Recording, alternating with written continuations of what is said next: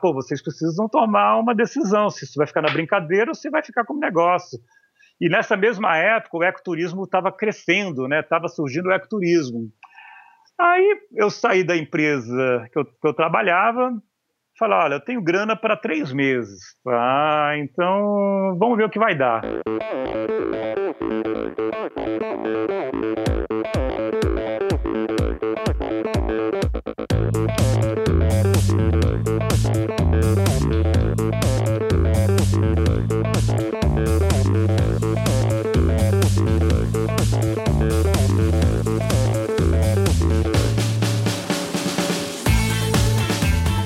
Pessoal, sou o Michel Bogli e este é o Endorfina Podcast. Aqui você ouve minhas conversas com triatletas, ciclistas, corredores e nadadores.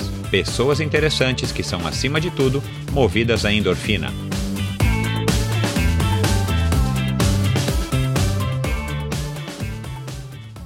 Este episódio é um oferecimento de Bovem Energia. Você sabe como funciona o mercado de energia no Brasil? Você sabe que é possível comprar energia para sua empresa e indústria? Que você também pode escolher de quem comprar esta energia, o que pode gerar uma economia substancial no custo final da sua produção? Conheça então a Bovem Energia. A Bovem é uma comercializadora de energia que também presta serviços de gestão e migração. Assim como meus convidados, para a Bovem, energia é um assunto muito sério uma empresa sólida e confiável, com profissionais experientes e treinados para lhe oferecer agilidade no atendimento, robustez e competência na condução dos negócios. Saiba mais em bovem.com.br. B O V E N.com.br.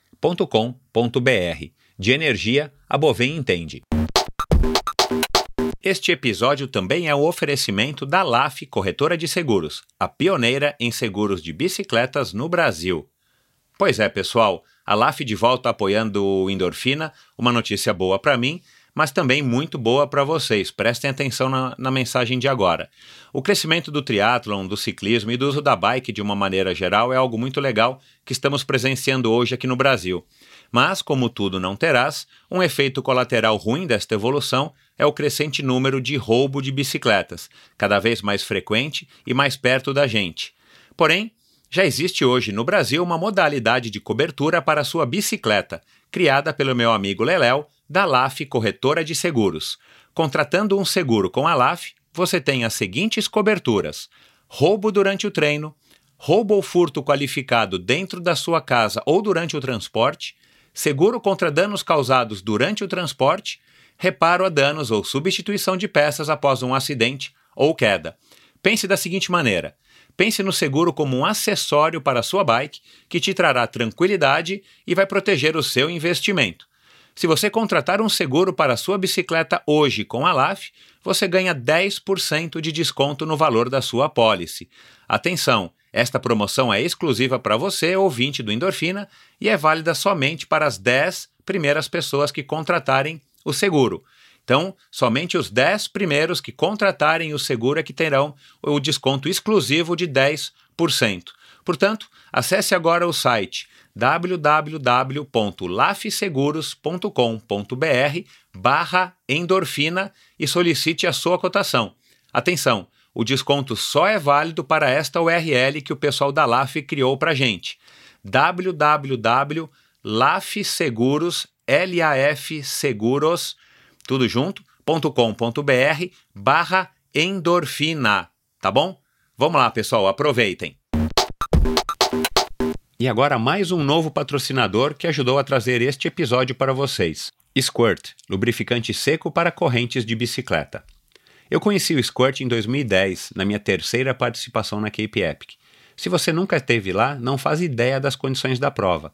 Além, é claro, da distância e dificuldades do percurso, o clima normalmente muito seco e o terreno da região onde rolam as etapas faz com que o pelotão de mais de mil ciclistas levante uma poeira de proporções bíblicas. Então, desde a minha primeira participação, ao longo de cada etapa, que muitas vezes superam os 120 km, você é obrigado a lubrificar a corrente pelo menos uma vez, tanto que nos postos de apoio da metade para o final das etapas, voluntários com latas de óleo espirram o produto na corrente de quem estiver precisando. Bom, eu aqui até então inexperiente em provas de mountain bike em etapas, competi duas vezes a Cape Epic nesse esquema, usando meu óleo tradicional antes de cada etapa e deixando que os voluntários encharcassem minha corrente uma ou até duas vezes durante as etapas. Claro que toda aquela maldita poeira colada na corrente deixava a pedalada um pouco mais difícil, e a lambança de óleo espirrado pela traseira e na própria transmissão deixava minha bike super high-tech com aquele aspecto de bike de entregador de pizza. Então, só na minha terceira vez na prova que conheci o Squirt, coincidentemente uma marca sul-africana, e foi quando me livrei da chateação e da lambança de usar óleos lubrificantes tradicionais. Com apenas uma aplicação antes de cada etapa, além de uma pedalada menos barulhenta e mais precisa, eu tinha autonomia para chegar ao final das etapas com a transmissão ainda em boas condições de lubrificação. Pode parecer um detalhe, mas tenha certeza, eu garanto que não é. Deixei de perder tempo com a lubrificação extra durante a etapa e ainda pedalava mais macio e com menos atrito, exatamente quando eu mais precisava, numa prova desgastante e desafiadora como a Cape Epic. Desde então, na minha quarta participação na Epic até hoje, eu só uso Squirt nas transmissões da minha mountain e bike de estrada. Squirt não é um óleo, é um lubrificante seco à base de cera natural biodegradável. O Squirt age penetrando entre os elos da corrente, criando uma camada que diminui não apenas o seu atrito, mas também o atrito no contato entre corrente, coroa e cassete. E as principais características e benefícios. Por ser a base de cera, o squirt fica com aspecto seco após aplicado, evitando que a sujeira grude na transmissão, reduzindo o atrito, o que significa não apenas um menor desgaste das peças, mas também o ganho importante de alguns watts de potência. Por ser seco e limpo, o squirt não precisa ser removido completamente para ser reaplicado, economizando tempo e dinheiro com os produtos de limpeza e deixando uma camada duradoura de lubrificante. E para terminar, uma coisa muito bacana do squirt é que ele é biodegradável, ou seja, ele não agride o meio ambiente e não oferece risco à sua saúde no momento da aplicação e no contato manual, além de ser muito mais fácil de ser removido da corrente quando necessário. Visite a página do Squirt no Facebook, facebook.com.br squirtlube, vou soletrar S-Q-U-I-R-T-L-U-B-E e conheça melhor o produto. O Squirt está disponível no Brasil em embalagens de 15, 120 e 500 ml. A menor, aliás, foi uma grande sacada dos sul-africanos, uma embalagem do tamanho de um colírio que cabe em qualquer lugar e você pode deixar no bolso para qualquer eventualidade. Ache o revendedor mais próximo de você na página da ProParts, proparts.esp.br barra lojas. O Squirt é vendido no Brasil todo. Um produto de qualidade garantidamente superior, com um preço super competitivo entre os óleos à base de cera. Eu recomendo.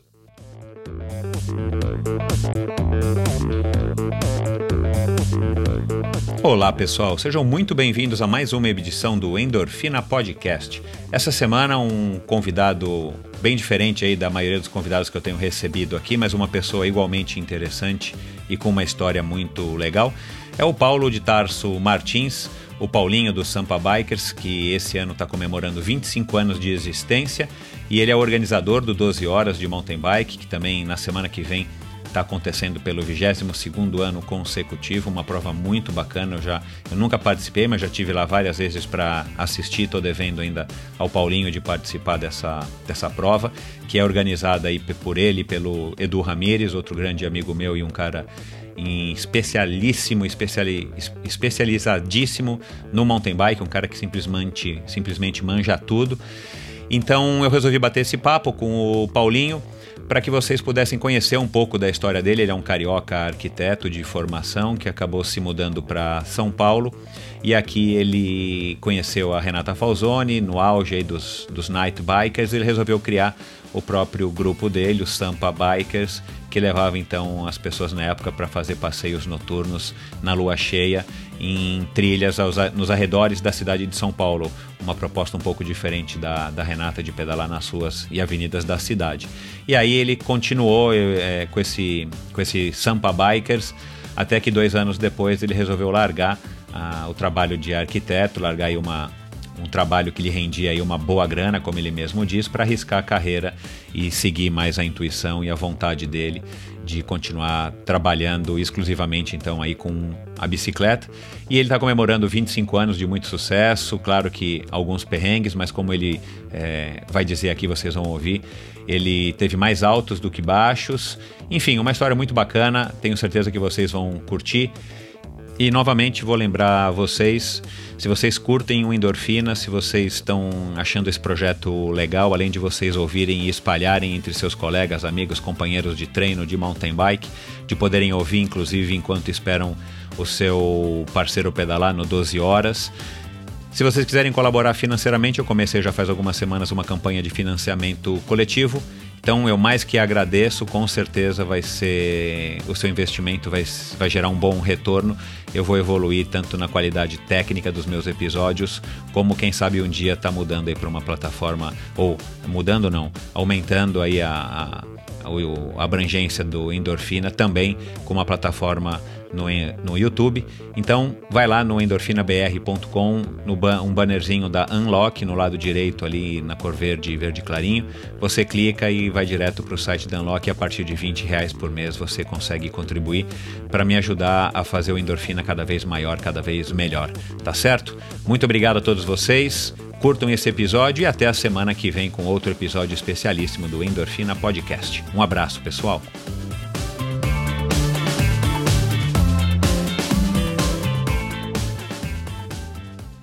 Meu convidado de hoje é um carioca que trocou as praias do Rio de Janeiro pelas ruas e avenidas de São Paulo. Ao invés do futevôlei, a bicicleta. Dois anos depois de chegar à maior cidade do país, em 1994, resolveu largar de vez o trabalho como arquiteto para se dedicar exclusivamente à organização de passeios noturnos sobre duas rodas uma prática que vivia na época seu auge, com a popularização dos night bikers da sua amiga e também arquiteta Renata Falzoni. Surgia então o Sampa Bikers, que completa neste ano 25 anos de existência e se provou a escolha certa para este carioca que curte um jogo de botão. Dos passeios noturnos em trilhas, o negócio evoluiu para viagens nacionais, depois internacionais e até competições a já tradicional 12 horas de mountain bike, que acontecerá em poucos dias, está na sua 22ª edição. Vamos conhecer agora a história de Paulo de Tarso Martins, o homem por trás e pela frente do Sampa Bikers, um apaixonado pela bicicleta. Seja muito bem-vindo, Paulo. Olá, Michel. Olá, amigos da ouvintes da Endorfina. Obrigado aí pela, pela oportunidade de, de falar um pouco do Sampa Bikers. Bacana. É, antes da gente começar, é, Paulo, a, no assunto que, que interessa, o assunto propriamente dito, a bicicleta, a tua história, o Sampa Bikers, como é que você está reagindo aí a um carioca presidente da República?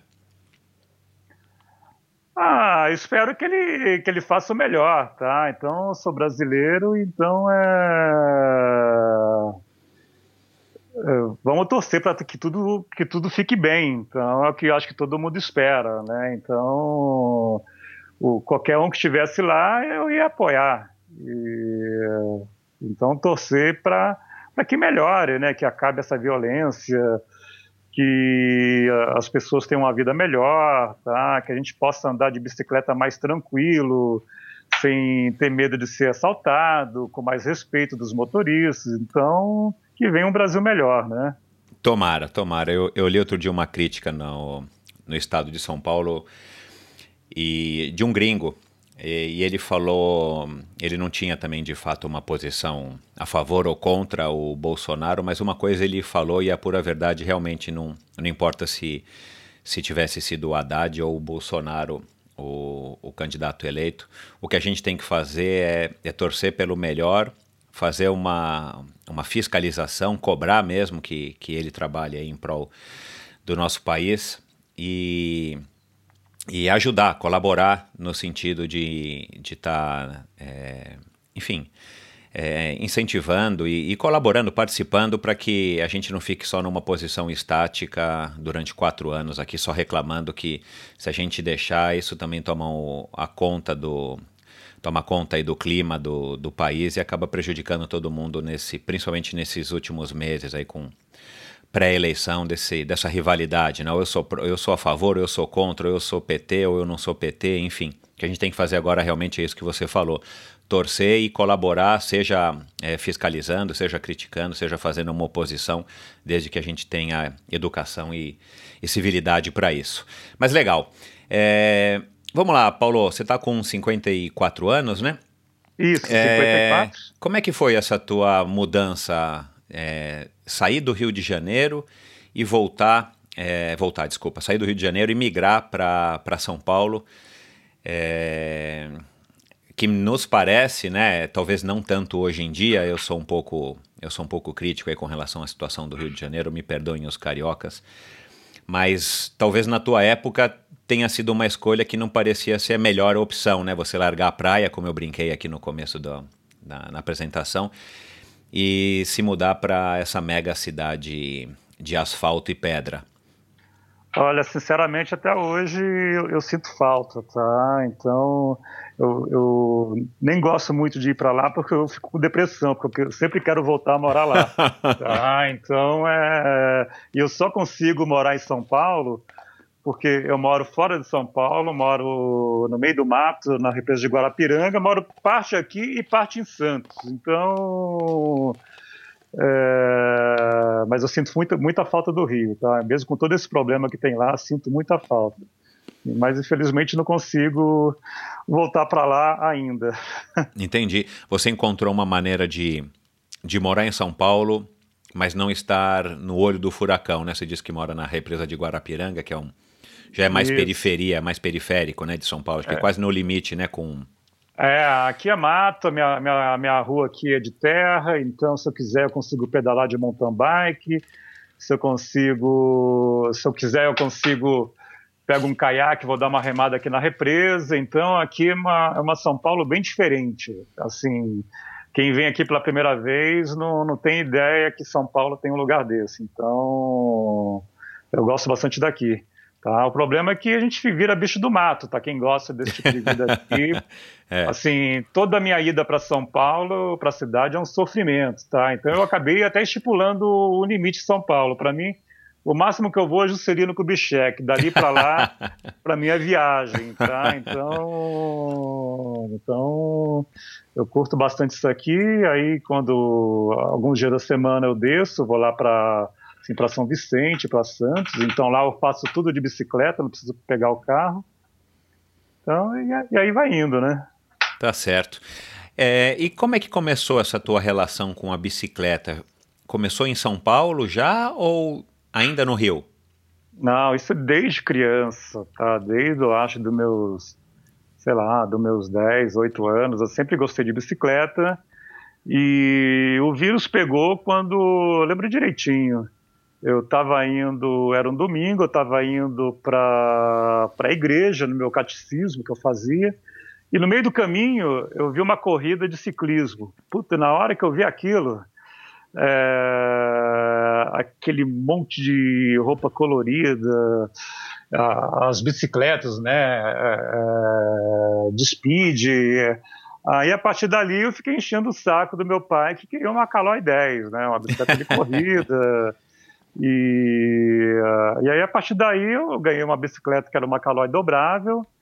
É, assim, naquela época eu não, consegui, não conseguia é, pedalar sozinho pela cidade ali, né? Porque mesmo assim, ainda, mesmo naquela época, sempre foi perigoso, né? E, então pedalava no parque, mas aí eu acabei levando essa bicicleta para casa da minha avó, no interior de Minas, numa cidadezinha que chama Conceição dos Ouros.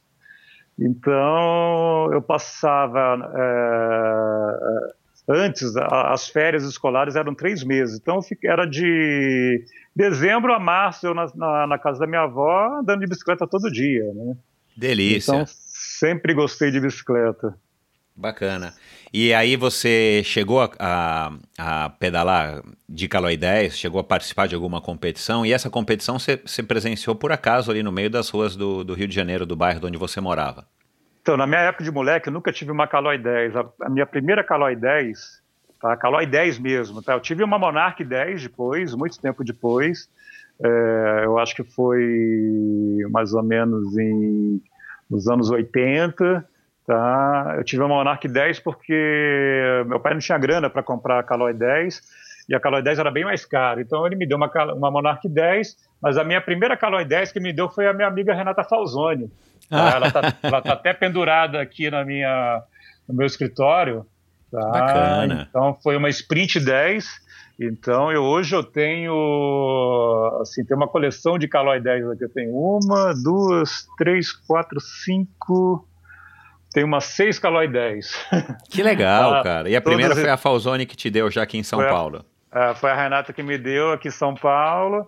E hoje, assim, hoje eu tenho uma coleção grande de bicicleta aqui, tá? E a maioria, a maioria é Caloi 10. Que bacana. Então você conseguiu concretizar um sonho de ter a Caloi 10 muitos anos depois e acabou se tornando aí um colecionador. Isso, é, tenho 32 bicicletas. Nossa, cara, que legal. Daqui a pouco você fala um pouco dessas bikes para a gente. Uhum. Você praticava outros esportes lá no Rio de Janeiro ou tua infância aí foi basicamente andando de bicicleta pela, pelas ruas do bairro e nas férias lá na, na cidade da tua avó? Não, não bicicleta mesmo andava pouco, andava mais na, nas férias da minha. quando eu ia lá para Minas, né? Uhum. É, eu, na minha época de moleque lá no Rio, eu nadava e jogava futebol. Ah, então é é, Futebol eu, na praia, enfim. É... Não, na praia. Assim, eu, quando eu morava no Rio nessa época, eu não morava na Zona Sul, morava no subúrbio. Então eu era sócio de um clube lá, o Olaria. Tá? Então eu nadava no Olaria e disputava o campeonato de futebol que tinha lá, que chamava Campeonato de Brotinho. Mas o futebol era bem ruim, eu gostava mesmo de nadar, mas eu comecei muito tarde na, na natação. Tá? Então, assim, se eu tenho uma frustração, é talvez de não ter sido nadador, porque eu gosto muito de nadar. Interessante, tá? cara, legal. Mas, e... mas você depois acabou praticando um pouco de triatlon e tudo mais, você vai contar aqui daqui a pouco, né? Isso, é. Aí depois aí meu pai se aposentou, se mudou para Pouso Alegre, e aí lá eu, eu, eu ganhei a, a, a, minha Monarch, né, minha Monarch 10, então pedalava. Naquela época não tinha, não tinha bicicleta importada, né? Então, assim, não tinha nada importado. Para você ter qualquer coisa importada no Brasil era muito difícil, então era só para quem tinha muito dinheiro, e não era meu caso. Então, aí você, assim, eu, eu, eu viajava com a minha Caloi, com a minha, com a minha Caloi, não, com a minha Monarch 10, é, assim, no, imaginário, né? Então, mas era muito diferente, era uma bicicleta bem simples, né? É, que não dava para fazer muita coisa, mas eu pedalava bastante de, de, de Monarch 10 naquela época, porque não tinha ainda as mountain bikes. As mountain bikes vieram aí no final dos anos, dos anos 80. No final dos anos 80, é. Uhum. E, e, e, aí foi a tua, praticamente a tua única bicicleta depois da Berlineta, essa Monarch 10? É, foi de... essa Monarch 10, aí depois aí é, eu voltei para o Rio para fazer arquitetura no Rio, para estudar lá. Tá? Aí levei essa Monarch 10, aí consegui comprar uma, uma Peugeot, uma Peugeot 10, que era um pouquinho melhor. Tá? E aí, depois dessa Peugeot 10, eu comprei uma Caloi Triathlon, tá? Que aí já Aquela era... azulzinha. Aquela azulzinha que eu tenho ela até hoje aqui, tá na Não minha acredito, frente. acredito, que legal. Ela tá, cara. assim, ela tá to totalmente restaurada, é linda, linda demais. E uh, assim, foi, a, foi a minha primeira bicicleta boa. Ah, eu comprei, porque essa Caloi Triathlon na época só, só conseguia comprar quem era federado. Ah, e, que legal. Eu tive uma, mas eu tive depois, comprei usada e tal. É, então, aí depois aí o pessoal foi vendendo, mas as primeiras que vieram, eu que eu lembro, é, só, só, só podia comprar quem era federado. Tá? Porque na época quem era o, o presidente da federação era o seu Bruno Calói. Então, assim, eu, eu, lembro disso, eu não sei muito bem da história, da história disso não, mas eu sei que só podia comprar quem era federado. Eu acabei comprando de um triatleta lá do Rio, né? Que fazia faculdade comigo e, e aí está até hoje comigo aqui. Ah, e assim, aí agora há pouco tempo, ano passado, eu restaurei ela com, lá com o meu pídio, eu mandei repintar e ela tá zerinha. Tá? Que legal. Então, hoje eu com... utilizo ela naquele evento que eu organizo o Giro Vecchio, né? Claro, é. é. é ela tá com um pneu tubular, com roda tubular e você tem ainda um par de olímpico, é? Daquele amarelinha? Olha, eu tinha esse pneu olímpico, o amarelinho, mas é, eu não tenho mais, assim, é, é, porque a história é a seguinte, eu vendi essa bicicleta e depois eu peguei de volta. Ah. Tá? Quando eu peguei de volta, ela já não estava mais com, com, com, com pneu, com par de pneu olímpico amarelo. Tá? Então eu tô atrás dele. Se, você por acaso tiver um não, para aí. Eu, não, eu não tenho, mas eu já vi no Mercado Livre para vender. É mesmo? É, ah, precisa dar uma procurada, né? Assim, eu não fui, a, eu não fucei, uhum. mas eu sei que tem, pelo menos tinha. E eu não sei se também qual estado, né? Porque uhum. precisa dar uma mas olhada. Mas, tinha, mas para decorar, mas para decorar tinha, a bicicleta é, ficava legal, ficaria legal. É, eu tinha esse pneu olímpico amarelo, assim. E na época no Rio não vendia. Tá? Porque no Rio, nessa época, nos anos 80, não tinha loja assim de ciclismo como tem hoje. Tinha uma lá no centro lá, mas era difícil. Então, na, é, na época tinha aquela revista Bici Esporte, que a loja mais famosa que vendia para o Brasil inteiro era a do seu Eduardo Portolano. Claro. Tá? Então, assim, você comprava lá tudo pelo catálogo, você ligava para lá. Então, eu lembro que eu comprei esse pneu olímpico pelo lá no seu Eduardo Portolano. E uma outra coisa que eu comprei lá, que eu lembro direitinho, quando saiu para o triatlo, aqueles guidão, aqueles guidões de, de, que na época a gente chamava de guidão Scott. Isso, é, que, era o, que foi, ah, o primeiro foi o Scott, é, né? Que o Greg é, LeMond então, usou em 89 é, no é, Tour. É, é, aí lá no Rio o pessoal chamava de guidão Scott e o, e o pedal Look, né? Que foi o primeiro pedal o pedal clip que teve, que foi a Look lançou, e aí o pessoal chamava de pedal Look, né? Exato. Bacana, cara. Então, é, mas antes disso, é, só uma coisa que me, que me chamou a atenção aqui no, no site do. Lendo a tua história no site do Sampa Bikers. Você em Pouso Alegre, né? Que você disse que você morou com o teu pai lá antes de voltar para o Rio para a faculdade. Você, com 16 anos, você organizou uma prova de bicicleta, cara? Isso. Eu, eu sempre gostei de organizar, de, de organizar coisas relacionadas ao esporte, né? Então, quando eu morava em Pouso Alegre, eu fazia parte de uma, de uma associação lá que chamava JUP, Juventude Unida Pouso Alegrense. É, era, é, e eu era o diretor esportivo. E ali eu já gostava muito de bicicleta. Então, inauguraram uma avenida enorme lá na cidade. A gente organiz... eu, aí fui eu que organizei a primeira corrida de bicicleta lá. Tá, então, e aí valia qualquer tipo de bicicleta, né? Tinha categoria de barra forte, de barra circular, de Caloi 10, de, de BMX, e aí acabaram vindo dois ciclistas na época de Poste de Caldas, né, que era a categoria lá da, das bicicletas de corrida, né, eles que acabaram ganhando, né. E Você lembra quantos que... quilômetros que eram a prova? Ah, era curtinho, devia ter uns 7 quilômetros, porque começava no, nessa avenida perimetral e terminava na avenida principal da cidade. Entendi. Tá? E eu lembro que eu fiquei na largada, lá dando a largada, e, e, e, bem depois eu soube que quando esses caras de Poço de Caldas chegaram, pô, tinha uma corda no caminho, assim, na, na, na, na no final. Pô, os caras vieram no sprint levaram o mal tombaço, coitado. Caramba. Tá? Porque tinha uma corda, assim, meio que na para isolar o, o, o, o, público, né? Sim, e, sim. e acabou, acho que pegando no meio do peito dos caras e os caras levaram uma tombaço, mas ainda bem que não, não tiveram, não foi nada sério. E essa, e essa foi a única prova que você organizou ou você acabou organizando nos, nos anos seguintes, antes de voltar para o Rio? Não, foi, lá foi a única prova que a gente organizou lá, foi essa, tá? De, de, de, naquela época.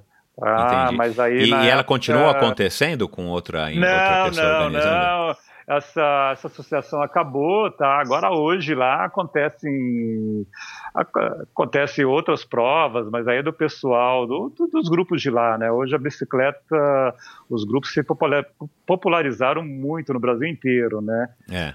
Então, mas, é, mas eu fazia essa corrida, aí acabei tendo um amigo lá que que, que gostava de correr, então a gente foi algumas corridas em Belo Horizonte, mas era muito. Naquela época era muito difícil, né? era muito caro, então não tinha grana para sair viajando, também não tinha tanta corrida assim. Tá? Mas, você, internet, mas você chegou a competir, por exemplo, uma em, em BH, em alguma outra eu cidade? Eu fui lá em BH, mas levei mal tombaço lá, eu era muito ruim, assim, de, assim, de também na, na, na, de fazer curva, né? Eu lembro que eu fui fazer uma curva, bati, bati no, no bati no paralelepípedo, voei, assim, mas no, no, no assim, é, e, era, e era com aquela Monarch, e aí os caras em BH já tinham as bicicletas mais assim de competição, né? então não tinha chance nenhuma, né? Tá? Então, tá mas certo. eu gostava de ir, de participar, de, de me envolver. Tá? Legal. Mas eu gostava, gostava e gosto até hoje mais de, de, de, de organizar do que participar. Não, não, eu não sou muito competitivo, não, porque assim, se eu estou pedalando, vejo uma paisagem bonita, quero parar para tirar foto, gosto da bicicleta, mas é para curtir. Entendi. E de onde você acha que veio esse, esse gosto pela bicicleta que naquela época você não, não sabia, né? Você não tinha, não, você não, você nunca poderia imaginar que com 54 anos você estaria vivendo da bicicleta e continuando apaixonado pela bicicleta e colecionador de 32 bicicletas. O que, que você acha que tem na bicicleta? Porque, cara, eu também adoro bicicleta, eu comecei a pedalar muito cedo. Eu praticamente Acho que não joguei futebol, praticamente andei pouquinho de skate e os outros esportes eram só na escola, o resto era bicicleta. Então, é, enfim, eu tenho, eu tenho, eu tenho uma ideia do que, que me fez é, ficar assim tão é, apaixonado mesmo pela bicicleta. Mas o que, que você acha que foi que, que te arrastou para isso, que te moveu para essa paixão pela bicicleta? Olha, Michel, sinceramente, não sei não, viu? É, eu depois que passava minhas férias inteiras pedalando, e fui, fui para Pouso Alegre também andava muito de bicicleta, sempre gostei. Tá? Legal. E aí mesmo quando, quando eu fui, estava fazendo faculdade, tá? minha mãe falava, porra, tua vida vai ser bicicleta. Ah, ela já falava isso? Ela falava, pô, só pensa em bicicleta, então sua vida vai ser bicicleta. E acabou que ela acertou, né? Hoje minha vida é bicicleta, né? Exato. É curioso. Eu, para mim, além, de, além do, do filme do ET, né, que você deve lembrar, você é um pouco mais velho do que uhum. eu, mas eu, eu peguei aquela fase do ET que eu achei que aquilo era verdade, né, na época. Uhum. Eu lembro que eu assisti sete vezes o filme, a hora que o menino lá, o Elliot, saía voando com a bicicleta com, a, com a BMX, né, e a Caloi lançou a BMX no Brasil. Lance, é, saiu com a BMX voando e o ET na sexta, eu achei que aquilo fosse verdade. E, e, desde então eu, eu já andava de bicicleta, mas desde então eu tive minha BMX e nunca mais parei. Mas eu acho que tem a ver com, a, com essa mobilidade, né? O Daniel Elipert esteve aqui faz pouco tempo, ele também é outro aficionado pela bicicleta, mas acho que a, a liberdade que a bicicleta te dá e o fato de você conseguir ir até um certo ponto e voltar com, com mais facilidade do que a pé ou skate ou patinho, sei lá. É, o vento na cara, acho que é um misto disso tudo que faz a gente curtir a bicicleta. E eu é. acho, não sei se você concorda comigo, Paulo, que muito adulto, muito marmanjo, né, como a gente gosta de dizer, que tem é, praticamente descoberto a bicicleta é, depois de uma certa idade, né, depois de 25, 30, 40 anos, e hoje, graças a Deus, a bicicleta aqui no Brasil está se espalhando, principalmente nas grandes cidades, é, para nossa alegria, né, com, tanto com as bicicletas de compartilhamento, quanto com as ciclovias, ciclofaixas e, e enfim, o próprio mercado de bicicleta mas eu acho que muita gente curte, volta a curtir andar de bicicleta porque tem acaba tendo uma memória ali atrás de infância, né, que já andou, né? Muita gente teve a possibilidade de andar de bicicleta quando criança, depois por algum motivo largou. E a hora que você volta a pedalar mesmo com mais de 40, com 50, com 60, eu acho que volta um pouco daquela memória infantil que todo mundo que teve a possibilidade de andar de bicicleta sentiu o prazer de estar tá tirando a, as rodinhas, né, que na nossa época era rodinha que uhum. você tinha que usar, e se equilibrar em duas rodas. Eu, eu arrisco dizer que seja isso, cara. Para mim é uma coisa que remete à infância. É, é. e isso pra gente é uma coisa que dá que dá prazer, acho que é alguma coisa que está no subconsciente. Mas enfim, é, eu acho que pode ser isso mesmo, assim. É. E, e, é uma coisa que acontece muito aqui no Sampa Bikers, porque o nosso público que vem pedalar é, é bem assim, é bem acima Exato. dos 40 é. e do, dos 50 e, e, E, a pessoa, todo mundo comenta da época de criança, gostava de pedalar, e está revivendo tudo isso Exato. hoje de novo, né? É. E, e, e, uma coisa curiosa é que a molecada já não está passando mais por isso, né? Então, vamos ver como é que vão ser é. essa geração do futuro, né, cara? Porque a é. bicicleta é. hoje está popular para pessoas aí de uma certa idade, vai, vamos dizer, de 25 para cima, mas a molecada mesmo a gente não vê, né? Criança andando na é. rua de bicicleta hoje, ver. né? Tá, aqui, aqui no Sampa Bikers, a gente organiza, a gente tem uns cursos que nós organizamos, curso para ensinar a, a, a pessoa pedalar, a melhorar a técnica. Tá? E uma coisa que eu acho curiosa, a quantidade de pai e mãe que entra em contato comigo para ensinar o filho a andar de bicicleta. Tá? Ah, mas que aí, bacana, cara. É, é, bacana, mas eu não aceito. Tá? Assim, é... Se é marmanjo, a gente dá aula. Mas se é criança, eu acho que o pai ou a mãe tem que ensinar a, a andar é. de bicicleta, tá? Porque é uma coisa que fica marcada para o resto da vida, né? Sem dúvida. Então, o pai ou a mãe liga aqui para mim é, pedindo para ensinar o filho a andar de bicicleta, fala que não tem tempo para ensinar, pô. É, quer terceirizar, né? é, não, eu, isso aí eu não faço. Eu não dou aula para para criança que quer, assim, tem que ser o pai que tem que ensinar a andar de bicicleta, o pai ou a mãe, tá? Porque eu lembro direitinho quando eu aprendi a andar de bicicleta, meu pai segurando ali a, a, minha calói dobrável, né? Eu falava, não solto, não solto. Ele é, já tinha soltado há muito Exato, é. esse é tradicional. Acho que tinha uma propaganda da calói que era assim, né? Não solta, não solta. E o pai já estava é, parado lá chorando é, e o menino é. andando de bicicleta numa boa. E na hora que você descobre que você está conseguindo andar sem nada, nossa, aí você ganhou o mundo, né? Então, cara. É. Tá, então, por isso que eu acho um absurdo um pai ou a mãe ligar para mim e pedir para eu andar de bicicleta. Então. É, essa é a sociedade moderna, infelizmente. Arquitetura e bicicleta. Curiosamente, né, a Renata, quem não ouviu, vai lá e ouça, o pessoal tá lá no Spotify, no Apple Podcasts, ou você dá um Google, entra lá no meu site e, ouça o episódio 39 com a Renata Falzoni. É, e ela conta muito bem a história dela e, é, e, também é uma história de amor e de ligação com a bicicleta até hoje. A Renata também se formou arquiteta é, antes de enveredar para o jornalismo e, e acabar se tornando uma cicloativista e tal, apresentadora.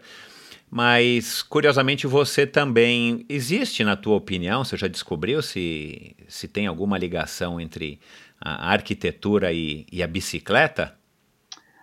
Não, acho que isso não tem nada a ver, assim, uh, porque se você for ver, tem vários arquitetos assim famosos que, que largaram a largaram a arquitetura. Parece assim, é, um deles parece que o Pink Floyd inteiro fazia arquitetura. Ah, curioso, tá? curioso, não é, sabia. É, e tem outros aí, assim, tem, tem uma lista grande aí de, de, de pessoas que eram arquitetos e acabaram, acabaram migrando para outra coisa.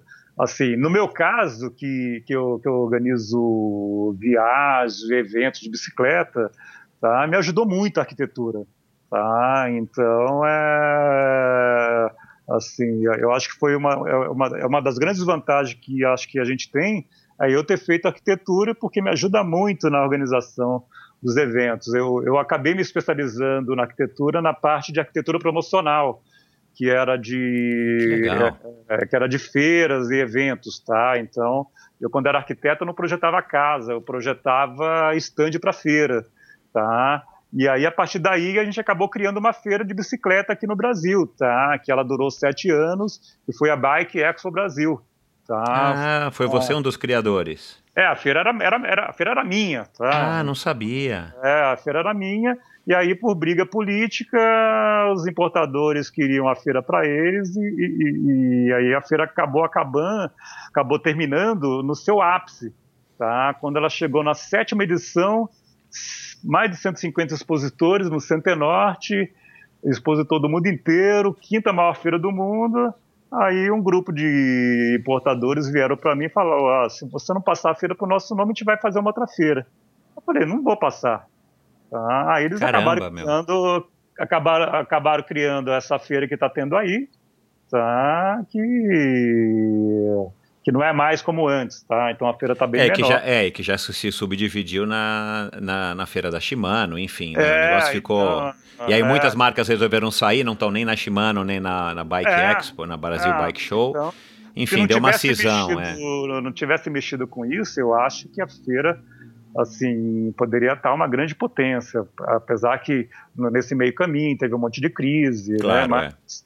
mas foi pura ganância, tá? Eu jamais pensei que iria, iria passar por isso, tá? Porque isso veio de pessoas amigas, né? Entendi. Então, então mas, mas foi bom, né? Pelo menos a gente botou a semente lá, tá? E, e é sempre bom lembrar que a gente foi o pioneiro nisso, né? Assim, a gente criou uma feira. Você já, você já foi inspirado aí, motivado pelas feiras gringas, aí você resolveu lançar essa feira no Brasil. Isso, é, assim, eu sempre falava pro, pro quando a gente organizava o 12 horas lá no Serra Azul, eu falava lá no, Serra Azul era perto lá do Hop Hari, aquele Sim. shopping lá. É, eu falava pro, pro Ramires, tá, que é o meu que é o meu parceiro aqui na organização de competições. É, eu falei, Edu, quando eu sabia que lá estava construindo um hotel, que ia fazer um salão grande, falei, ó, Edu, a gente ainda vai fazer uma feira com stand de bicicleta. E aí quando quando quando fizeram esse espaço lá no, no hotel do Serra Azul, a gente lançou a feira, foi uma feira pequenininha com, com, com acho que 16 ou 20 expositores, né? E foi um sucesso. Aí no ano seguinte a gente já mudou para um lugar grande aqui em São Paulo e a partir dela só cresceu e foi ela aconteceu durante sete ou oito anos agora não lembro bem mas assim ela chegou no ápice tá na sétima edição aí quando chegou na é, numa, na última edição lá Aí os caras resolveram boicotar e fizeram uma outra feira. Teve duas feiras naquele, naquele, naquele ano, né? Eu lembro, eu lembro direitinho. É, é, aí, e na época eles queriam, eles queriam fazer a feira no mesmo dia. A gente conseguiu mudar a data.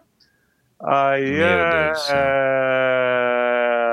e, e, não contente com isso, os importadores aí para boicotar, uns marcaram é, marcaram con, é, convenção no, no hotel super bacana lá na, lá na Praia do Forte, pagando passagem, tudo isso para esvaziar a feira, né?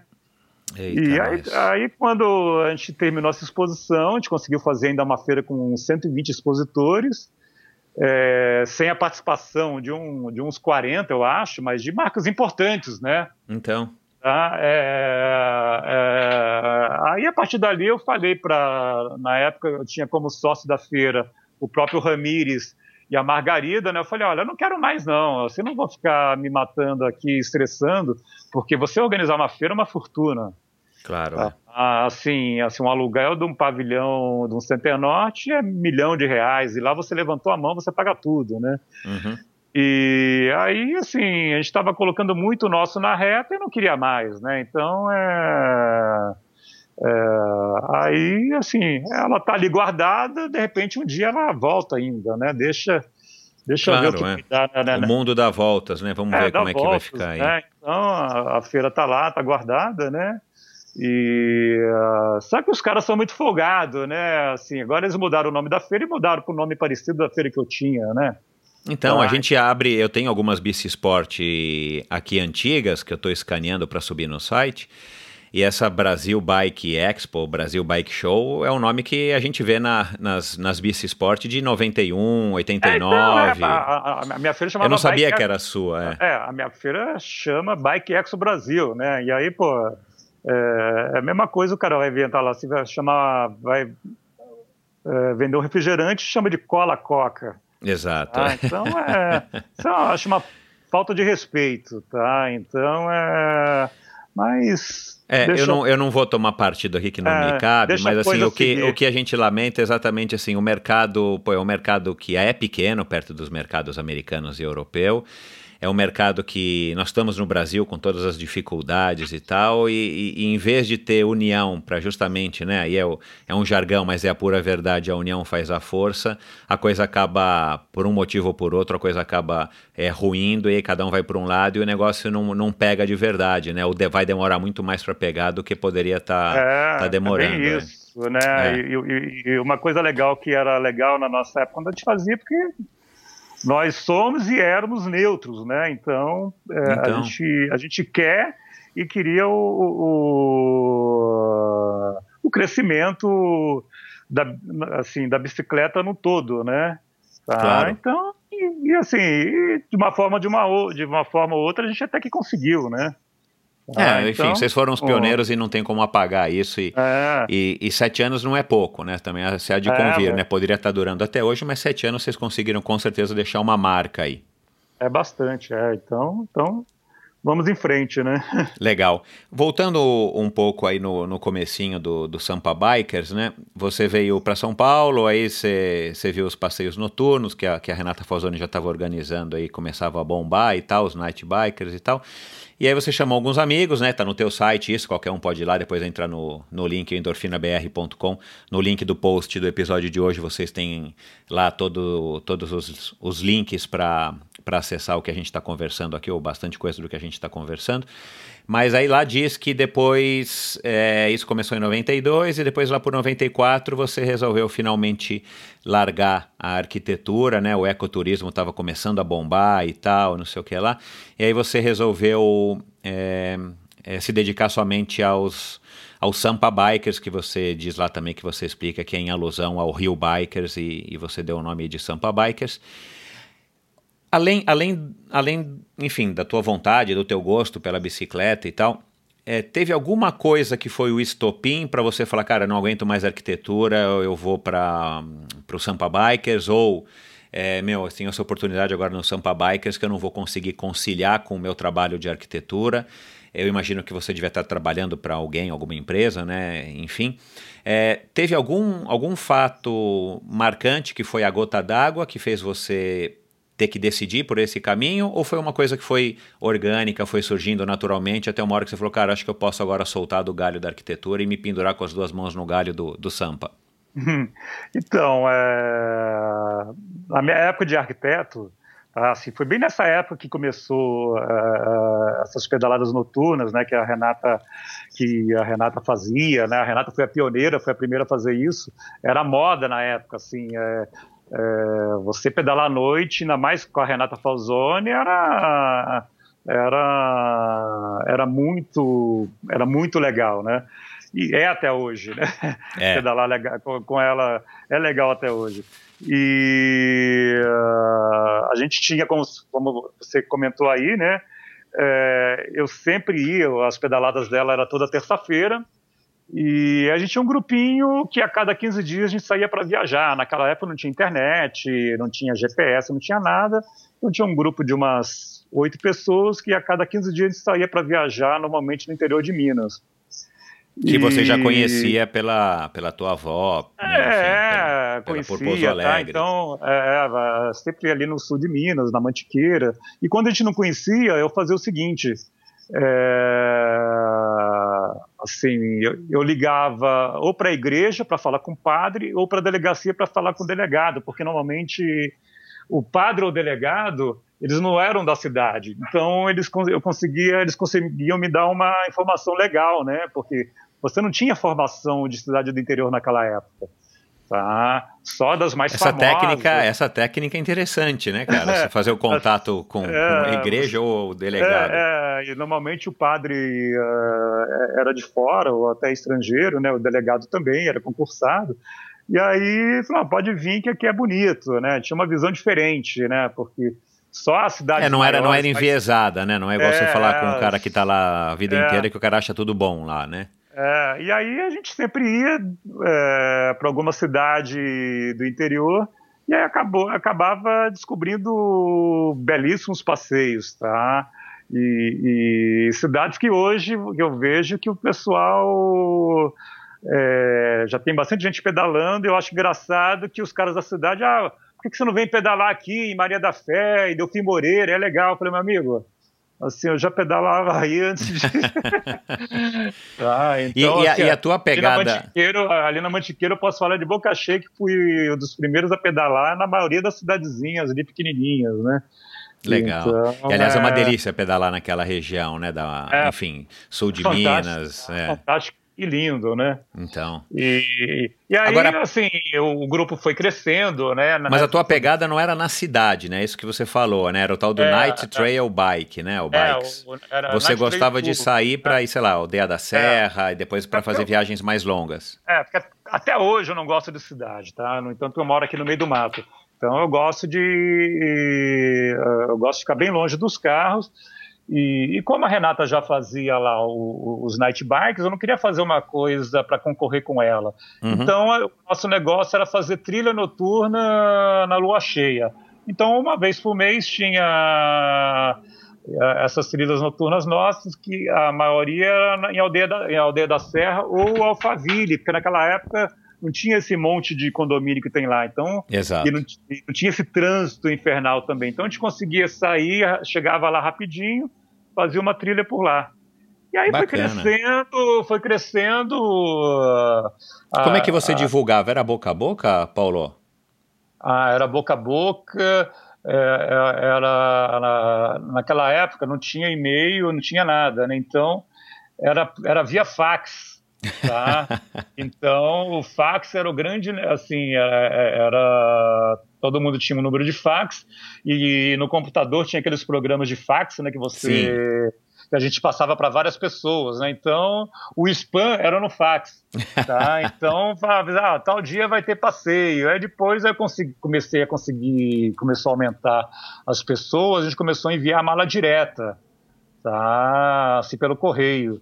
Tá? Então, e todo mundo ficava sabendo. Uma coisa que eu acho curioso hoje, hoje pessoal, hoje tem tanto meio de se informar, mas ninguém sabe mais nada, porque ninguém, ninguém lê mais nada, tá? Então, é, hoje a gente vive esse excesso de informação que acaba, muita coisa é, acaba passando batida, né? É, ninguém lê mais nada. Então eu tô até pensando em voltar à velha mala direta, avisar as pessoas pela mala direta, né? Porque você bota no Facebook, bota no Instagram, fala que vai ter uma pedalada Aí o fulano de tal fala, pô, quanto que vai ser? Pô, tá escrito lá, né? Exato, ah, vocês é. não estão divulgando direito 12 horas, assim, não tem...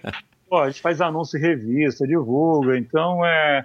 Então ninguém lê mais nada, né? Então eu tô assim, eu estou pensando seriamente em voltar a enviar a velha mala direta. Eu tenho, e, e eu tenho reparado que algumas, algumas empresas estão mandando, voltando a mandar a mala direta, eu acho que é por causa disso. É, pode ser, não. É, depois você conta se deu o resultado. Me parece uma é. estratégia interessante, pelo menos você é. sai do usual, né? É. E me conta uma coisa, aí, né, você já falou um pouco, deu uma pincelada, né, mas... Ah, é, mas você... eu, não, eu não respondi a sua pergunta, né? É, é, aí chego, assim, eu trabalhava como arquiteto, ganhava bem pra caramba, tá? Mas assim, mas eu não tinha mais minha, a minha vida, tá? Não conseguia pedalar, assim, porque eu trabalhava com feira, né? Então trabalhava todo final de semana, feriado, porque toda feira começa numa segunda-feira. Então todo final de semana eu trabalhava, eu era chefe de departamento de arquitetura, então eu, eu tinha que além de fazer os projetos, tinha que ir na montagem e tal. Aí eu saí da, assim, o Sampa Bike já tinha, mas eu levava as duas coisas, tá? O Sampa Bike tinha como brincadeira. E, e já estava ficando muito famoso, tá? A gente, assim, a gente foi reportagem no Fantástico, nos principais jornais, tá? A gente estava muito, tinha uma visibilidade muito grande, tá? Assim, na, na, na, na mídia, tá? Quando a gente saiu no Fantástico no mesmo ano duas vezes seguidas, então aí a coisa bombou de vez, né? E aí os próprios amigos começaram a comentar, pô, vocês precisam tomar uma decisão, se isso vai ficar na brincadeira ou se vai ficar como negócio. E nessa mesma época o ecoturismo estava crescendo, né? Estava surgindo o ecoturismo. Aí eu saí da empresa que eu, que eu trabalhava, falei, olha, eu tenho grana para três meses, tá? Então vamos ver o que vai dar. Ah, se não der certo, eu volto a ser arquiteto, né? Porque eu conseguia trabalho, na, assim, o que eu fazia era uma coisa muito especializada e, e uh, eu conseguia trabalho em qualquer empresa. Naquela época não tinha, assim, é, como arquiteto, você ainda tinha que desenhar na mão, não, você não fazia no computador. Tá? Tava, comigo, tava, assim, eu era muito bom para fazer isso, né, os desenhos. Tá? E uh, aí a coisa começou a engrenar, tá? É, começou a ficar famosa, uma, muito famoso começou a emendar uma coisa na outra. Aí essa empresa que eu trabalhava anteriormente como arquiteto, é, me, assim, viu que eu estava que eu estava muito assim que estava que estava muito famosa a coisa, me chamou para eu voltar a trabalhar lá como arquiteto, ganhando muito mais e para chefiar o departamento de arquitetura. E aí? Aí, aí eu voltei tá, trabalhar lá, mas eu não aguentei, assim, não, já já estava em outro em outro clima, né? Uhum. Aí, é, aí eu fiquei lá, acho que uns seis meses e voltei a, a, aí voltei a assumir de vez o Sampa Bikes, aí emendou, né? Aí emendou assim a gente fazendo todo tipo de atividade para bicicleta, que é pedalada noturna, que é viagem, curso, a gente, as competições, né? É, é isso que eu ia perguntar. Você acabou, a, você acabou se feira, envolvendo né? a feira, assim, então assim, a gente acabou sendo o, assim, o Sampa Bikes é um clube, mas na verdade acabou sendo uma, um grande promotor de eventos de bicicleta, né? Que é até hoje, né? Entendi, então. E você ah. acabou é, evoluindo ou agregando mais, mais eventos e mais opções no seu cardápio, no seu portfólio, também por uma questão de profissionalismo. Já que você vai se dedicar ao Sampa Bikers, você também não vai ficar só com os passeios é, na lua cheia, né? Então vamos aproveitar é, e, e, otimizar e, meu tempo aqui. Uh, e naquela época, assim, no, no, assim, não tinha ninguém que organizava corrida, tá? Tinha o, tinha a Renata, que, que, foi a primeira a organizar a competição.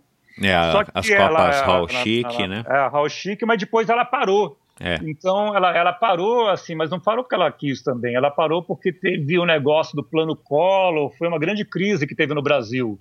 Tá? Então é, foi uma época que, se você olhar na, na, história da bicicleta aí, foi uma época meio que ficou meio zerada, não tinha muita coisa. Tá? É. Aí é, eu tinha um amigo que era diretor de marketing da DirecTV. Ele eu, eu, pedalava comigo e ele tinha grana, né? E aí eu joguei a ideia de fazer um campeonato amador, tá? Para ele, ele patrocinando, tá? Que se chamou Copa DirecTV de Mountain Bike, tá? Que assim, que eu costumo falar que a Copa DirecTV de Mountain Bike foi a corrida que voltou, a, que deu todo esse boom de todas essas corridas que estão aí, tá? Esse é... não é o Reinaldo, não, que acabou se tornando seu sócio.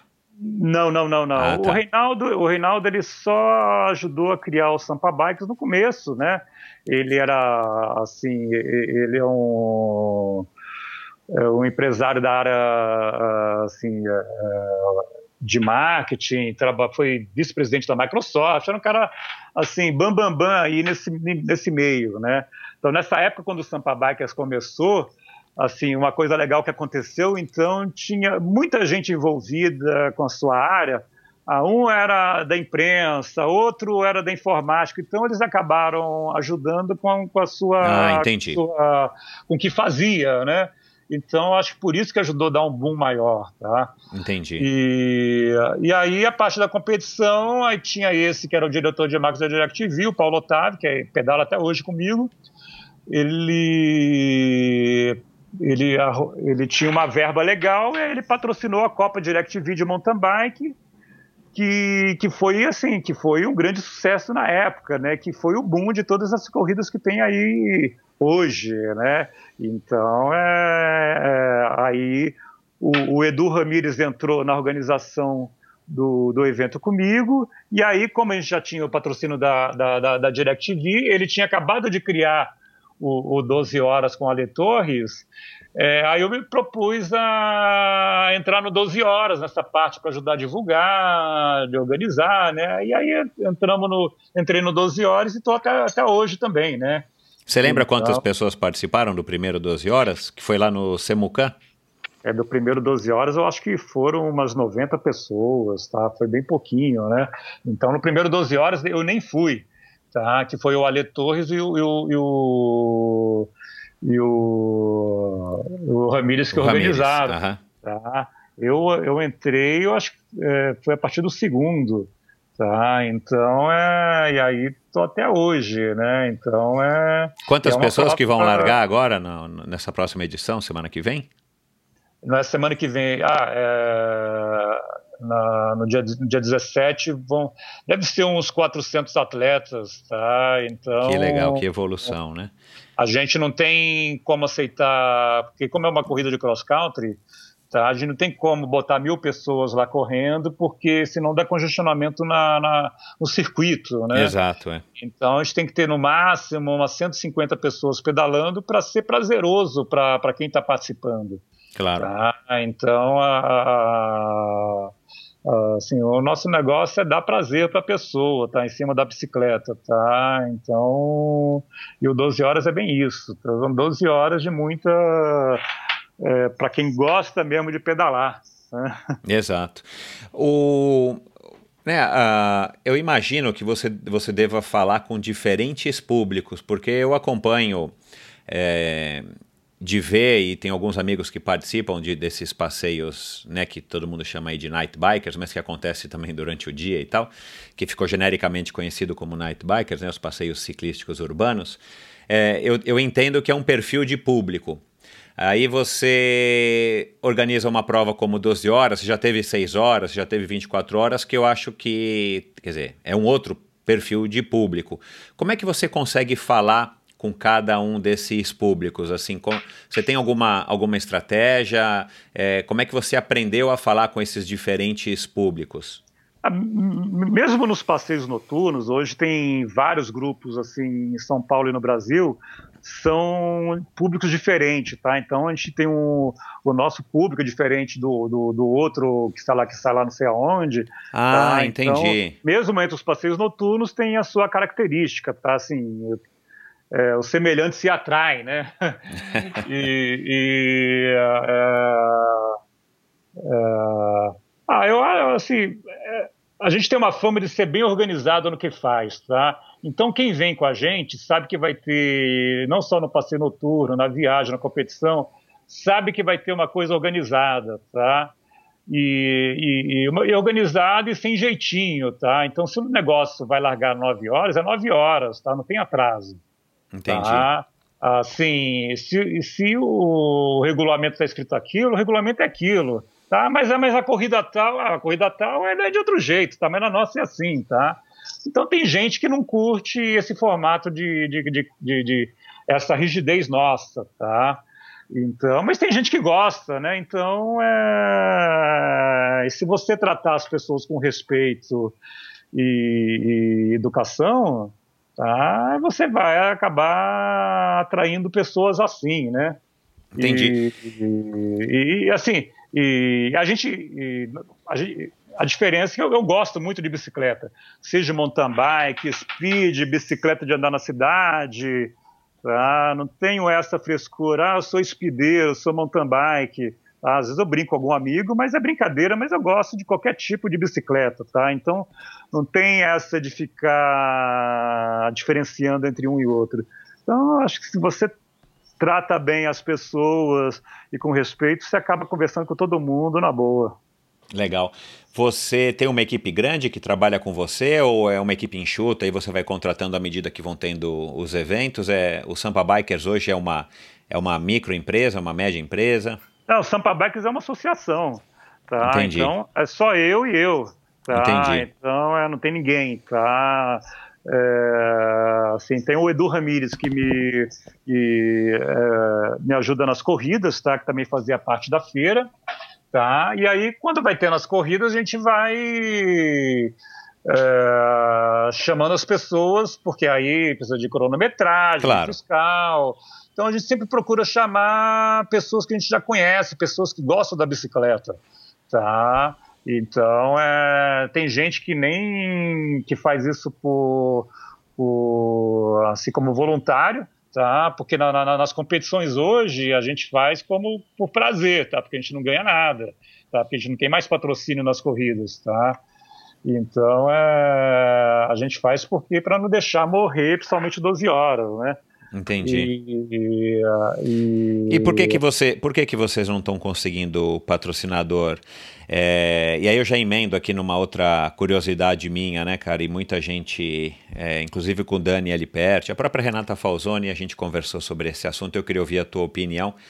Cara, a gente, e você já falou isso, né? Plano Collor e diversas. A gente já passou aí, o, o Sampa Biker já passou não sei por quantas moedas, né? Aqui do Brasil hum. é cruzado, é cruzeiro, é novo cruzado, enfim. É, e momentos de baixa, muito mais momentos de baixa do que momentos de alta, infelizmente, né? E o que, que te fez persistir e não desistir? O que, que te fez continuar num segmento que né, a gente fala há 25 anos, a gente não podia imaginar que a bicicleta ia, ia, ia chegar aqui no Brasil. Numa, a gente gostaria, a gente queria, mas a gente não podia imaginar que nós iríamos ver a bicicleta no, no, no nível de evolução que está hoje. Não necessariamente que esteja ótimo, mas que está muito melhor do que era antes e principalmente na quantidade de pessoas pedalando. O que, que te fez é, manter essa vontade, essa chama acesa de falar, cara, deixa eu continuar aqui com, com o Sampa Bikers e não vou voltar para a arquitetura é, sendo um ramo, na minha opinião, muito mais promissor do que o ramo da bicicleta. É, eu vou te falar uma coisa, assim, por sorte, a gente, te, a gente teve, tem muito mais momento de alto do que de, de do que de baixo. Ah, que curioso. Legal. Então é. Mas que não, re, não assim, reflete a realidade do país, né? É, assim, mas é, isso é graças às pessoas que estão envolvidas com a gente, tá? Então, Entendi. É, agora está precisando aparecer mais alguém, mas é, é, é, mas eu sempre tive sorte de algum presidente de banco, algum diretor de marketing estar tá pedalando com a gente e assim e patrocinar a gente, patrocinar os nossos eventos. É, ele tá? enxergar um potencial, uma oportunidade. É, então, assim, é, e, e Assim, a gente tem pelo menos agora uns dois anos que a gente está nessa dificuldade de sem, sem um patrocínio que entre com uma grana, grana mesmo como, como a gente tinha, tá? E só para você ter ideia, em 2002, tá, que foi assim talvez o ápice das corridas nossas de, de, de, de competição, a gente tinha patrocínio da Reebok e da Power Bar, tá? Naquela época os caras eles, investi, eles colocavam em corrida nossa 60 mil reais em 2002. Tá? A Uau. gente fazia a Supercopa Riboc, tá? Riboc Power Bike, fazia o 12 horas, fazia o Power Biker. Tá? E assim, a gente dava premiação em dinheiro. Eu lembro que naquela época, eu estava até pesquisando isso, a gente dava, era tipo mil reais para o primeiro lugar. Tá? Mil reais hoje é grana, tá? E a gente, a gente foi os primeiros aqui, pelo menos no mountain bike, tá, a dar premiação igual para homem e para mulher. Tá? Ótimo, na, época, os, na época os caras até reclamavam, pô, não tem ninguém correndo como mulher, você vai dar igual? Eu falei, não, é igual. Exato, elas estão lá competindo. É, estão lá competindo, né? E hoje, para você, hoje, pô, se eu conseguisse arrumar 60 mil reais hoje, era um, uh, ia me ajudar muito lá no 12 horas, tá? E uh, e assim, e a, e a, estrutura da nossa competição naquela época era uma coisa impressionante, era nível campeonato mundial como é hoje, tá? Então é isso em 2002, tá? Então, 16 é, anos é, atrás. É, de, é, depois a gente teve, a gente teve um presidente do banco, do banco Mercedes que veio patrocinar, a, veio pedalar com a gente, um alemão. Ele é fanático por bicicleta e aí ele, ele patrocinou o Sampa Bikers também por um ano e o 12 horas. Tá? E o diretor de marketing falou: pô, olha, eu vou patrocinar vocês só porque o presidente está mandando, porque o nosso negócio é vender caminhão. Tá? Só que ele, ele, na época, uma coisa curiosa, ele acabou vendo uma, uma oportunidade disso na empresa. Pô, já que vai estar tá patrocinando, vamos, vamos aplicar isso na empresa. Então, eles acabaram fazendo um projeto lá da empresa de qualidade de vida. Ele botou todo mundo para andar de bicicleta. Olha tá? que legal, tá vendo? Então a gente teve depois o patrocínio da Porto Seguro, tá? Porque o, o, o dono da Porto Seguro pedalava com a gente, depois com a Mafre, tá? Com a própria Calói, vários anos, tá? Então a gente sempre teve, eu tive sorte de, de ter alguém com a gente que, que ajudou a, a, a, o Sampa Bike de alguma maneira. Né? Agora tem uns dois anos aí que a gente está precisando de algum, algum diretor de marketing aí, algum presidente de empresa vir pedalar com a gente. Então, vamos ver se a, se a política não atrapalhar, se as coisas voltam a, a, Tomara. a, andar como era antes. Né? Mas Tomara. é uma coisa que eu falo para muita gente, tá? a bicicleta tá, tá bem alta, tá? Mas é, até hoje eu não vi em alta, alta da bicicleta como na época que a Renata pedalava. Tá? Assim, naquela época não tinha internet, tá? Hoje a bicicleta está muito alta porque tem internet, tá? Uhum. É, mas, assim, você, só, mas, mas você, só para você, você ter ideia, o, ah. o, o, o, passeio da primavera que acontecia aqui em São Paulo. Nossa, eu participei de uns 20, eu acho. E uns 100 mil pessoas, tá? Eu, eu vi um jornal Nossa. antigo da época Tá, assim, passeio da primavera reúne, sei lá, 80 ou 100 mil pessoas. Porque... É, que era uma voltinha bem pequenininha ali, bem perto do Ibirapuera. E, é. assim, e eu ouvi falar que ele parou de ser realizado porque ia muita gente. Tá? Hoje não tem nenhum passeio ainda no alguma pedalada do Brasil que reúne tanta gente. Não. Tá? E um detalhe, né? O passeio ciclístico da primavera, né? Organizado pela Calói, era gratuito, né? gratuito, tá? Então a, a, a, minha sócia da feira Margarida, ela na época, ela que organizava o, o, o, ela, ela trabalhava no marketing da Caloi, tá? Então ela me mostrou esse jornal, eu não acreditei, assim, passei da primavera, reúne 80 mil pessoas. Por que tá? será que não fazem um negócio desse hoje em dia, né? Uma marca dessas grande de bicicleta, a própria Caloi, enfim. É, não, não sei, né? Eu acho que é porque as pessoas que estão aqui hoje não têm esse histórico, viu? Eu arrisco dizer, é, viu, Paulo? É, é toda gente nova que não pegou essa fase. É, ou então está muito voltado para competição, tá? Eu não sei, tá? É. Eu acho que eu tenho reparado nessas marcas, é, nessas grandes marcas de bicicleta, eles estão muito voltados para competição. É. Tá? E o público mesmo, o público que consome, né, assim, assim, não tem que deixar a competição de fora, mas é, acho que o grande público é aquele que quer. Ah, claro. É, tem muito mais gente interessada em pedalar, dar uma volta no Ibirapuera no final de semana do que é, participar de uma corrida é X. Só né? ver, é só ver o sucesso que é a ciclofaixa em São Paulo, né? Exato. Então, Por falar em ciclofaixa, ciclovia, você é a, você você está curtindo esse essa nova fase da cidade, enfim, que também tem no Rio, tem em Fortaleza, tem em Recife, tem em Salvador. Você curte? Você acha que a gente está caminhando sim, pelo menos para frente? E isso é importante. Eu só não vou, eu só não pedalo lá porque eu acho um absurdo você ir numa ciclofaixa e uns caras ficar correndo a pé na ciclovia, tá? Isso é uma coisa que me é, irrita. As pessoas não respeitam, tá? é. Então, é, é, se tem uma coisa que me irrita é corredor na ciclofaixa ou na ciclovia, tá? Seria a mesma coisa eu pedalar na calçada, né? Exato, é. Ah, é. Então acho isso é, isso é além da falta de respeito é a carência por espaços, né? Então você é. vai lá na é. Sumaré que tem a, a ciclofaixa ali no canteiro central, a galera gosta de correr, é criança pedalando e passeando de patins, é uma confusão danada, uma farofa. Né? Não, mas, mas, mas, correr não, né? Então, então. É, é, respeite, né? Então, então Aí eu, para não, não, não, me irritar, eu já nem vou. tá? Então vou pedalar no mato, que não tem gente, não tem carro. E aí e vou para a Europa com as minhas viagens, que lá tem muito respeito. Claro. Ô Paulo, é, uma pergunta que parece óbvia, mas, mas eu queria ouvir um pouco a tua opinião. Hoje, em 2018, você já está 25 anos à frente do Sampa Bikers e imagino eu que vivendo né, praticamente exclusivamente do Sampa Bikers, você vive da bicicleta. Mas você acha que foi uma escolha acertada, como eu disse aqui também na, na, na introdução? É, é viável, é, é válido viver da bicicleta em São Paulo? Olha, no meu caso sim, tá? Porque eu não sou ganancioso, tá? Então o, o, que eu consigo com a bicicleta, assim, hoje praticamente tudo que eu consegui, metade com arquitetura e metade com a bicicleta, né? Então, estou é, feliz com isso, tá? Então, é, uma vez veio um bacana veio pedalar com a gente, ele se empolgou com o Sampa Bikes, né? Ele queria, tornar, queria se tornar sócio.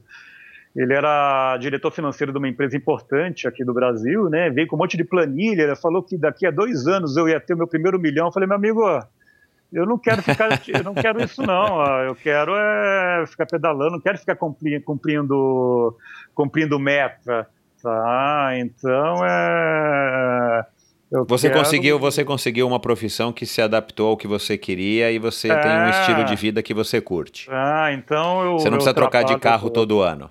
Não, não. Eu trabalho a hora que quero. Tá, assim, e se alguém me liga aqui, assim, eu, adoro isso, alguma empresa de marketing falar que precisa de um projeto urgente, eu falei, puta, aqui o negócio é slow, viu? É slow. tá, Boa. Assim, urgente era na minha época eu era arquiteto, né? Exato, tinha que é. ser projeto urgente, então, então eu quero sossego, tá? Entendi. Então, a, a, a, as minhas viagens que eu faço é para um grupo bem limitado de pessoas, tá? Então, é, assim, e uh, eu quero é aproveitar e curtir porque a, e pedalar bastante porque a vida é muito curta, né? É. Por falar, por falar em, em decisões, você tem algum algum arrependimento assim nessa tua vida aí à frente do Sampa Bikers? Alguma oportunidade que você deixou? Você deveria ter lutado mais pela pela pela desculpa como é que é o nome da, da tua feira? Eu anotei aqui. Ah, pela Bike Expo? É, pela Bike Expo. Você tem algum, você tem algum arrependimento, enfim, alguma, alguma, é alguma, não frustração, frustração é mais pesada, mas algum arrependimento, assim, de alguma decisão que você tinha que ter tomado e que, e que você não tomou? Eu acho que uh, se, se for arrependimento é talvez de, de, de, ter peitado os caras e continuar, continuar fazendo a feira, tá? Entendi. Assim, porque uh, assim, uh, eu acho que se a gente tivesse peitado e feito a feira, talvez a feira tivesse até aí. Entendi. Tá? Então, é, mas aí é, assim, mas, mas eu estava também no momento lá que estava tendo muito trabalho e eu quero é pouco trabalho, viu, Michel? ah, então eu deixei de ser arquiteto porque tinha muito trabalho, muito problema. Exato. Tá, para trabalhar com Sampa Bikes, então, então tá, a coisa tá boa assim, estou feliz, então tá beleza. De certa tá? maneira hoje, você foi. Hoje, hoje eu fico o ano inteiro assim meio que trabalhando para poder pedalar na Europa, tá? Então é, é, é, o que eu mais. É, é a tua escolha, curto. claro. É. Agora, agora, isso que eu ia falar, você de certa maneira foi, foi meio é, pioneiro, visionário, né? Porque hoje em dia a gente encontra muito mais gente, e às vezes já com 50, com 60 anos, que fala, cara, eu quero largar essa vida porque ela não vai me levar à, à felicidade, agora eu vou viver slow, né? Como você falou, eu conheço um. Você sabe quem é o Fernando da Curtulo, né? Sei. O uh -huh. Fernando me apresentou virtualmente um amigão dele que era sócio de um escritório de advocacia é, Bam Bam Bam, o é. Danilo, né? Ele não ouve a gente, mas vai aqui um abraço para ele. Ele resolveu largar tudo, segundo o Fernando, e montou uma padaria desses pães artesanais é, não é orgânico, esse que, que, que. Ah, eu esqueci o nome, enfim, mas ele resolveu montar, a princípio acho que na casa dele ou num sítio dele, e ele agora virou padeiro e a coisa que ele mais gosta chama pain vert, né, pão verde em francês. E eu compro sempre os pães dele aí por indicação do Fernando, uma delícia. E o cara, eu não sei a idade dele, mas ele com certeza já passou dos 50 e o cara resolveu fazer isso. Você fazer isso há 25 anos uhum. é, atrás é, com certeza foi uma decisão que chocou, né? Com certeza chocou tua família, teus colegas, teus colegas de profissão, enfim. Ah, é, até até para mim foi muito difícil, porque assim, eu quando fiz arquitetura, é, quando estudei arquitetura, foi, foi bem difícil para eu estudar, tá? Estudei numa faculdade particular, tá? Assim, foi, foram épocas difíceis para mim, tá? Então, depois, e você, assim, se ferrar pra caramba e de, de repente largar tudo, né? Então, é ah, ah, gastar então aquele dinheirão para é, não usar o seu então diploma, não, com certeza é, teus pais não ficaram muito satisfeitos. É, não foi uma coisa, não foi uma coisa fácil assim para mim, tá? E até para minha mãe, minha mãe até hoje não sabe direito o que eu faço, né? Então, ah, o que ele faz? Ele viaja por aí de bicicleta. Tá? Então, é, então, então, um monte de gente acha que eu só faço isso, que só fico só pedalo o dia inteiro. Claro, né? é. Mas não é, assim, tem que ter tudo muito no computador. É, você conseguiu aqui. transformar, claro, mas você conseguiu é. transformar um, um, prazer que você tinha num trabalho, né? E, e, que com certeza tem dias que você não está tão animado, ou que você tem suas apurrinhações, mas no geral você vive satisfeito com essa tua escolha. Poxa, quem que não gostaria, né, cara? Quem e, curte bicicleta, né? E eu acho que uma grande vantagem minha, assim, que eu, quando eu fiz isso, eu não fiz pensando em ganhar, assim, ficar ganhando milhões de grana. Tá? Então, eu, hoje eu vejo que aparece muita empresa organizando viagens, os caras só estão pensando em grana, aceita assim, é, virou um business, cara, né? Tudo se basta, profissionaliza, né? É, basta o cara saber andar de bicicleta que está aceitando, e aí acaba, acaba traumatizando a pessoa, a pessoa nunca mais quer ver bicicleta na frente, tá? então a pessoa quando quer vir pedalar aqui com a gente, eu gosto de conversar com a pessoa, mas por telefone, não por e-mail. Entendi. Tá? Para não. É, porque hoje, com esse crescimento da bicicleta, todo mundo quer viajar, um monte de gente quer viajar, mas não dá para qualquer pessoa, não basta só saber andar de bicicleta. Tá? Para você ir numa viagem dessa na Europa, nos Andes, ou, ou mesmo aqui no Brasil. Tá? Porque tem subida, tem. A pessoa precisa pedalar tá? Para ser uhum. prazeroso para a pessoa, claro, é. tá bem preparada, tá? Porque não vai gastar uma grana aí vai ter que ir no carro de apoio. Então a ideia não é essa. Então tem que ser prazeroso para a pessoa. Então isso eu gosto de conversar com a pessoa pelo telefone, né? Então é porque às vezes por e-mail, se eu pergunto se ela pedala, vão achar que a gente é, é muito profissional. Então pelo telefone não, aí claro. vai, vai num bate-papo informal. Eu, eu sou bom para identificar esse tipo de, de, de, o que a pessoa quer, né? Então e acaba dando certo. E, e, e, aí, e aí, beleza, né? Entendi.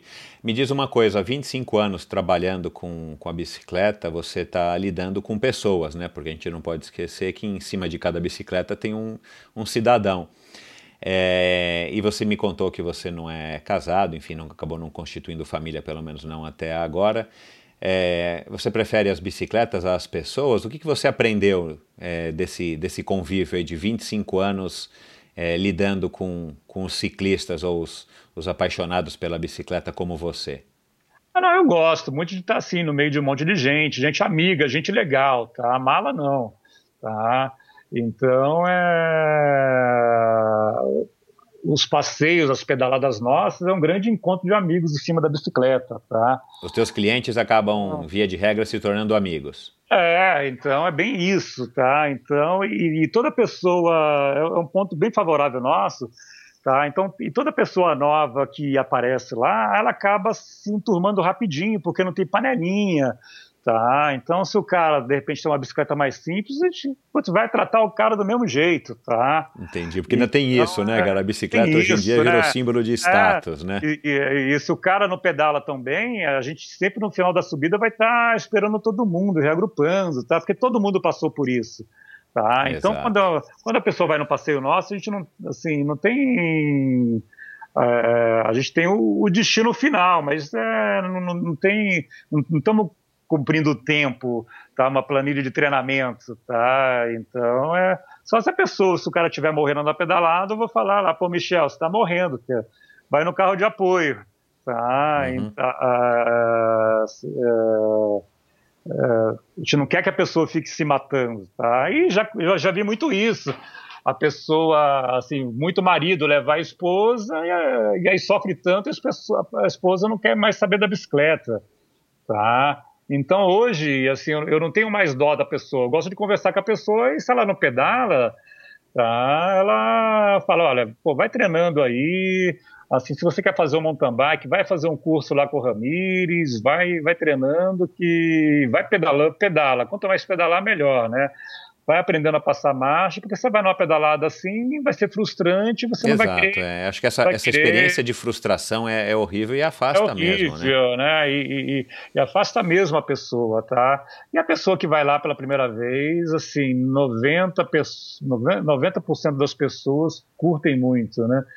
Então, é só se a pessoa for muito chata que não vai gostar, tá? Assim, como eu te falei, o semelhante se atrai, né? Então, com a gente ali tem muito semelhante, muita gente feliz que, que, que, que, gosta de bicicleta, né? E pelo jeito você tem clientes aí que estão há muitos anos com você. Há muitos anos, e muitos, tá? Então a gente tem um, uma legião de pessoas aqui, tá muito grande, tá? Legal.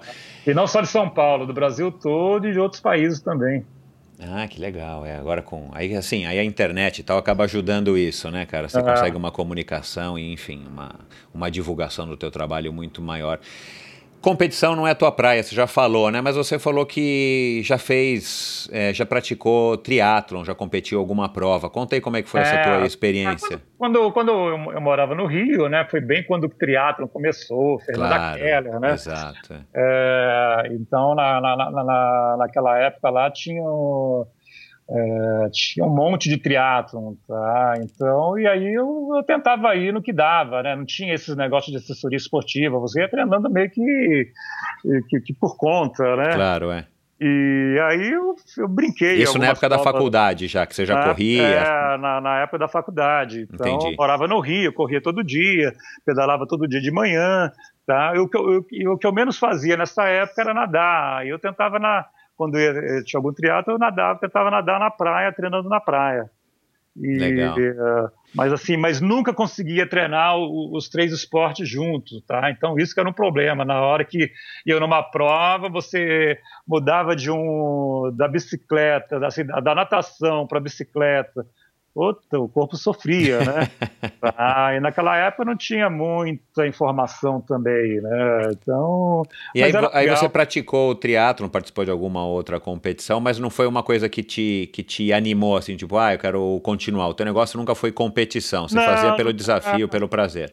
É, era mais pelo prazer de estar lá com, a, com, as pessoas, né? Aí na própria faculdade de arquitetura, eu que tomava conta da equipe da arquitetura nas Olimpíadas da faculdade. Depois eu e, e, e, naquela época minha bicicleta nem era o principal. Eu jogava tênis de mesa, ping-pong, eu treinava no Fluminense. Ah, legal, cara. Então, é, é, é, e aí Mas para jogar campeonato, era, era treino, era esporte, não era diversão. Era, era federado, não, era. tá? E aí tomar, acabei tomando conta desse departamento da, da, da, da Federação Universitária do Rio, né? Então eu fui para os Jogos Universitários, tá? no tênis de mesa, tomando conta da equipe. Tá, assim, não era, o, não era top, tá? Mas como eu era o chefe da equipe, né? Então eu estava lá entre os top. Entendi. ah, mas assim, é, era o jogador reserva, né? Mas na época tinham, tinham vários, vários caras importantes lá do Rio, né? Que estão até hoje, assim, jogando, né? Legal. Aí cara. eu vim para São Paulo, sempre gostei de bicicleta, é, aí um belo dia à noite, estava saindo para jantar, vi um monte de gente passando de bicicleta, todo mundo com a camiseta, tudo igual. A hora que eu vi aquilo, eu, tinha acabado de mudar para São Paulo, não conhecia ninguém, né? Uhum. A hora que eu vi, pô, o que, que é isso? Ah, é um night bikers. Ah, de onde sai? É, é, sai lá da, da Pacheco de Miranda, da Renata Falzoni, da casa da Renata. Falei, caramba, é isso que eu quero. E, Ótimo. e, e aí demais. comecei a pedalar lá com eles toda terça-feira. Aí que a gente formou aquele grupinho, e esse grupinho chegou num ponto que chegou uma viagem nossa, foram 30 carros, né, numa, numa cidadezinha que chama Maria da Fé, tá, na, na, na Serra da Mantiqueira, no interior. E aí eu vi, pô, 30 carros, eu já não gostava muito de dirigir. Falei, pô, vamos na próxima viagem fretar um ônibus? É, falei, ah, vamos, então beleza. Aí fretamos um ônibus, foi para uma, uma pedalada nossa que foi de de Campo do Jordão para uma pousada que tinha no meio da serra que chamava Pousada do Barão. Essa, essa, essa pousada não tem mais. É, acho que essa pousada era conhecida, né? Era conhecida na época, nome. mas era, era bem longe, de, não tinha nada a ver com Campo do Jordão. A gente ah. saía lá do Horto e ia lá em direção a Delfim Moreira, que é onde ficava essa pousada. Uhum. E a viagem foi tão sucesso que aí os amigos, pô, quando vai ter outra? E aí foi, aí todo mês tinha alguma viagem dessa com ônibus, né? A, a galera virava criança, né? Parecia viagem de adolescente. É, no ônibus, né? E tudo marmanjão, né? E, é gostoso, né, cara? Porque justamente é, que lembra na nossa infância, né, cara? E, e aí, a partir daí foi, né? Aí, quando eu resolvi, eu resolvi assumir o Sampa Bikes como Sampa Bikes, né? A gente uh, começou a fazer um monte de viagem, competição, e aí é no que está até hoje, né? Como é que você imagina o Sampa Bikers daqui a uns 5, 10 anos? Você tem algum plano? Você tem alguma coisa aí, de repente, até que você pode, que você pode falar? Você está planejando alguma coisa para o futuro? Não, fico planejando muita coisa para frente assim, não. Assim, só planejo para o ano Uma seguinte. nova prova, um novo tipo de prova, se você conseguir patrocínio. É, se tiver, se tiver grana, assim, né? Se tiver algum patrocínio bom, é sempre a primeira opção incrementar o 12 horas. Tá? É, é sempre a primeira opção é essa, né? Assim, não deixar o 12 horas morrer.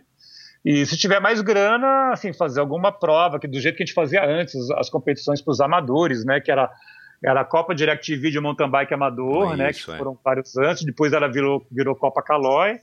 Tá? Então é uma prova que eu tinha muito vontade de fazer, voltar a fazer. Tá? Legal. Mas, o, mas o, o, o mountain bike, o mountain bike nosso, do Sampa Bikes, é mountain bike, mountain bike raiz de trilha, tá? O mountain bike que tem por aí hoje é muito, muito mountain bike de estradão. Isso, é, o Tá. mountain biker não gosta disso, né? É, e, e- e- eu mostro os- as fotos da- das provas aqui, de muitas provas aqui do Brasil, lá para meus amigos gringos, lá eles dão risada. Pô, mas isso não é mountain bike, isso é estrada de. Isso aí tá mais para andar de speed do que. É, do que mountain bike, né? Aham. Então, e o mountain bike nosso, pelo menos das competições, a gente gosta de single track, de trilha mesmo, né? E isso acaba assustando muita gente, né? O, a, a galerinha nova aí não, não, não é muito de trilha. Tá? É. Mas, mas a gente tem que É, fazer porque- mais para mostrar para essas pessoas que é legal isso, né? Exato, é. O que talvez tenha que ser pensado, e eu não, eu não conheço a cena do mountain bike a fundo, é você ter, sei lá, as provas ou dentro da prova o percurso, que é o percurso para iniciante, que não é tão desafiador, e o percurso sim, que é o percurso raiz, o percurso raiz de fato, né, cheio de raiz e, e, erosão. Ih, mas isso na- a gente já faz, já fez há muito tempo, já faz, já fez há muito tempo, viu, Michel? Mas você consegue, você Ah. tem uma, você tem aí um, um Tenho, estudo que tenho, diz mas- que a pessoa que começa nessa categoria que é que é estradão, ele acaba evoluindo e, par- e participando, né, em, em poucos tempo, em poucos anos das provas raiz, porque ele foi se aprofundando no mountain bike. O, o pessoal das antigas, sim. Tá, assim, porque eu vejo o pessoal da categoria aí do Daniel Lipert, do, dos 40 anos para cima, tá? É, é, muito dessa galera aí, é, se não, não o caso do Dani, mas o pessoal do- dos 40 para a partir dos 40 mais ou menos, 35, a maioria começou na Copa DirecTV com a gente, tá? Então pedalando até hoje forte. Esse pessoal pedala bem. Tá? Mas agora essa galerinha nova que está começando aí, esse pessoal do Estradão, tá difícil, viu? Entendi. E, e, e as provas nossas ficaram famosas de ser, assim, de ter muito single track, tá? Então, às vezes, mesmo não tendo single track, o cara já nem olha porque acha que vai ter single track, tá? Que vai ter muita subida, vai ter muita pedra, né? Então, certo. é, tá difícil de, de, de trazer essa turma para cá. Mas, azar deles, né? Qual foi o melhor conselho que te deram até hoje, Paulo? O melhor conselho? É. Pô, não sei. E o pior? O pior? Pô, também não sei, nunca pensei nisso não, hein? Não? Tá certo. Me diz uma coisa. Tô Você- tentando pensar aqui de imediato, mas tá difícil. Tá bom. É, Você passou, né? Você começou a pedalar aí há, há enfim, há muitos e muitos anos, mas há, é, mais, vamos dizer assim, tecnicamente, mountain bike e tal, há, há 25, 27 anos. Você passou, como eu e muitos dos nossos ouvintes, por todos esses avanços, esses desenvolvimentos tecnológicos é, que chegaram no ciclismo. É, né, a chegada da popularização do carbono, essas suspensões cada vez mais leves e inteligentes, é, rodas de bicicleta, né, no caso do mountain bike agora é, às 29, é, evolução também em nutrição, a invenção do GPS, do Strava, Garmin, os smart trainers, enfim. A gente hoje vive uma época que as bicicletas nunca tiveram tão modernas, tão leves e, né, hoje já tem bicicleta com 12 marchas, já, já ouvi outro dia um boato aí de que já já vão lançar uma com 13 é, catracas atrás e tal, 13 velocidades atrás. Você gosta de bicicleta antiga, né? Eu já entendi que você tem uma coleção, mas você curte também esses avanços? Ou você é um cara mais purista, você vai mais no, no, no básico que, que é melhor? Olha, eu sinceramente não curto não. Esses negócios de Strava, eu, eu nem, nem uso, viu? Tá? Sou até contra tá? esse negócio de Strava, porque acaba mostrando para o ladrão onde a gente está pedalando. Tá? Ah, é então, é, os caras têm mania de, de ficar colocando, tá? Então, em todo passeio nosso, eu falo para ninguém publicar uh, os pontos onde nós estamos, tá? Porque os passeios nossos são, são bem exclusivos, em locais bem exclusivos, tá? Eu sempre saio do comum.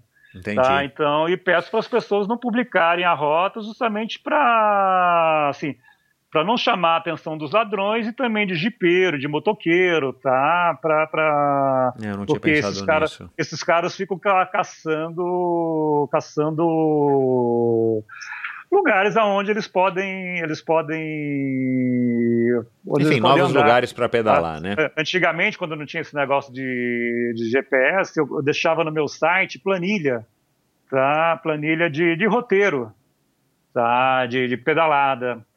Aí um belo dia eu estou no meio da Serra da Mantiqueira, vi uns cinco jipeiros, parei para conversar. Quando eu vejo com o jipeiro, o cara com uma planilha do site meu, tá? Ah, a aí- partir aí que- dali, a partir dali eu tirei tudo quanto é planilha e declarei guerra a esse negócio de ficar publicando a, Mas a- GPS você usa, né? Porque é uma mão na roda, né? Uma ferramenta. Eu uso GPS para descobrir roteiro novo, tá? Assim, para baixar alguma rota nova, tá? Para gravar algum caminho, algum caminho que eu faço pela primeira vez, tá? Mas você, você, não, você não chega a se ligar tipo, em altimetria, é, Eu- enfim, eu- eu- distância. Não, eu boto a altimetria lá porque tem um monte de gente que gosta desses negócios, né? Aí então no passeio eu informo a altimetria, tá? Assim, eu boto tudo isso detalhado no site. Entendi. Mas para mim eu não me ligo muito nisso não, tá? Assim, não, não- eu, eu- gravo para eu se eu vou fico muito tempo sem ir, de repente eu posso eu posso lembrar, eu, eu baixo lá o roteiro para eu, eu, não, eu não me perder, tá? Quando eu vou conduzir alguém. Tá certo. Mas não, mas não é assim. Mas eu faço campanha contra a galera que fica aí publicando essas trilhas, bota no Facebook o check-in do local. Entendi. Tá? Eu não quero que fique divulgando onde a gente está, justamente pela segurança, né? Porque tudo bicicleta cara, tá? Claro, é. E, e quanto às bicicletas, assim, eu tenho. Minhas bicicletas são todas top, né? Porque eu, assim, Ah, infelizmente. mas você eu- usa, você usa a- a, tua bicicleta do, do dia a dia, é uma bicicleta bacana, tecnológica. É, assim, porque eu ganho, tá? Então eu tenho, ah, eu tenho essa, eu tenho essa felicidade de conseguir ganhar isso, tá? Tenho até, agora eu acho muito sem graça essas bicicletas com câmbio eletrônico, tá? Porque bicicleta para mim tem que ser mecânica, tá? Entendi, é. Então é, eu tenho até uma, tem uma Speed aqui que tem câmbio eletrônico, funciona perfeitamente, tá? Mas eu acho muito sem graça, cara. Entendi. Você, Então, você é- é mais tradicionalista. é, eu gosto de sentir lá ali a corrente entrando. Ah, então é. Mas é, é, as fábricas ficam, pressiona, ficam pressionando, né? A- a-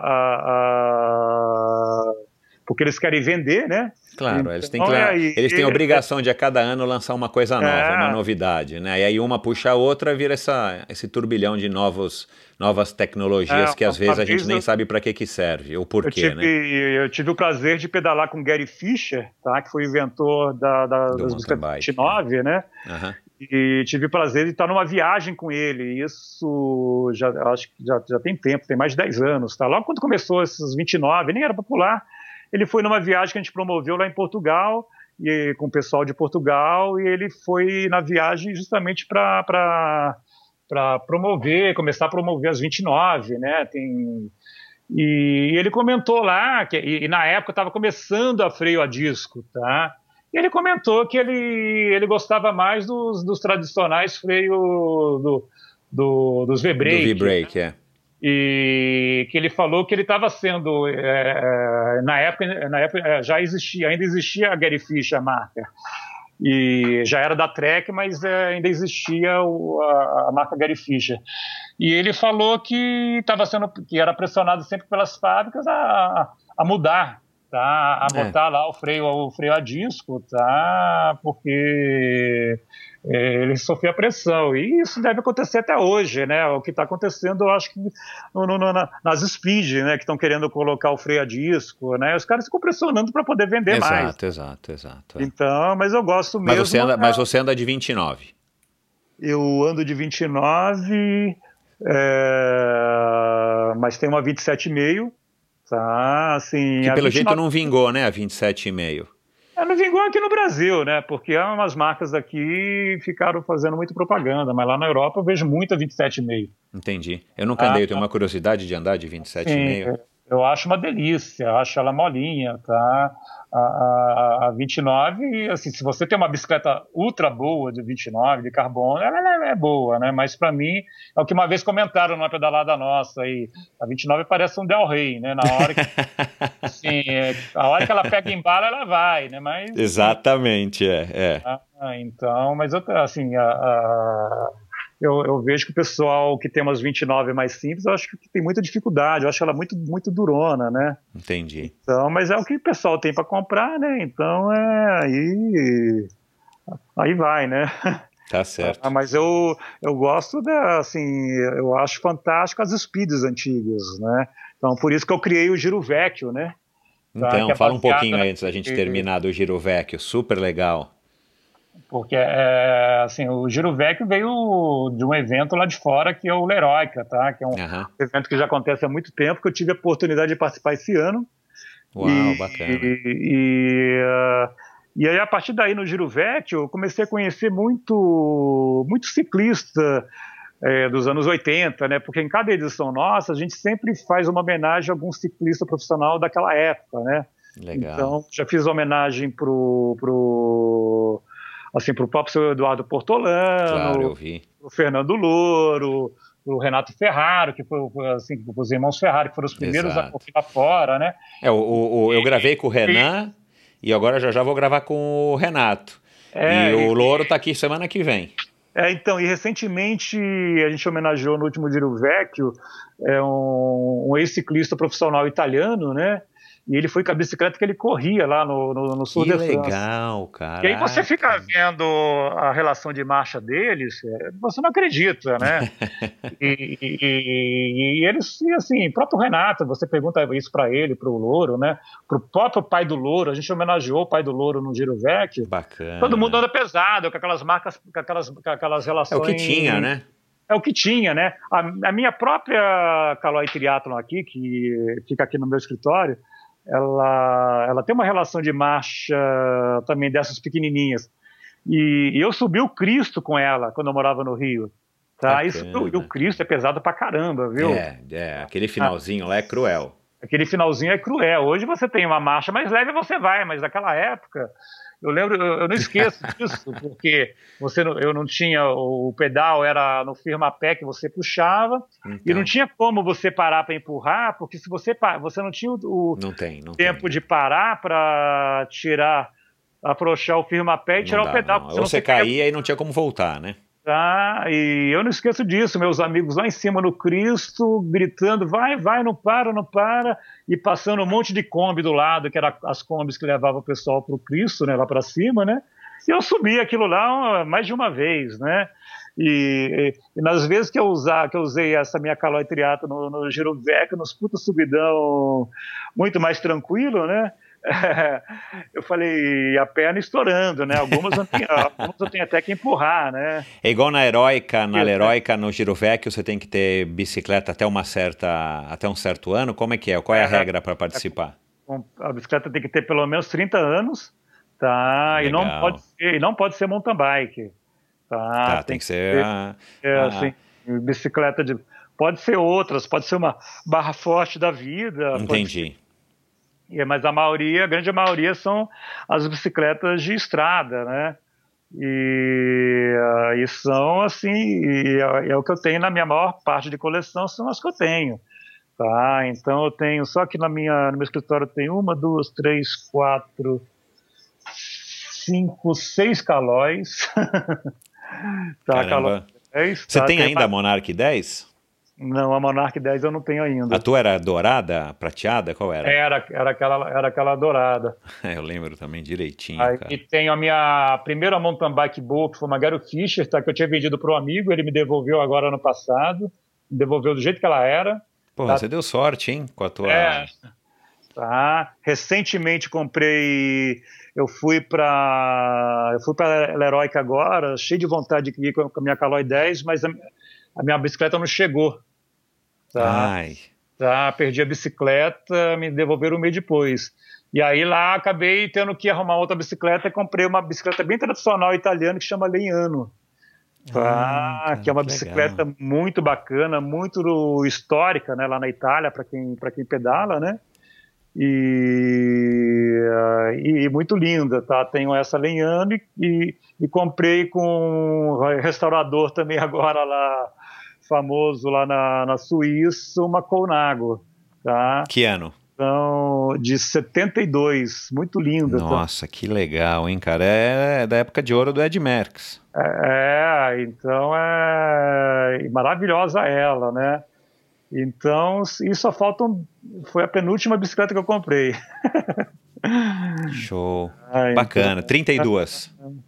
Tenho, tenho umas tem umas 32, 33 bicicletas, mas isso contando o caso que eu uso. Claro, tá? claro, claro. É. Ah, caso que eu uso, com as bicicletas que, que eu tenho lá na Europa. Essas, essas mais modernas, você praia. se desfaz? As, as que são suas, você se desfaz ou você, tá, você agora tem o hábito de ficar acumulando? Não, não. É, essas modernas, para mim, eu não vejo muita graça, não. Eu me desfaço.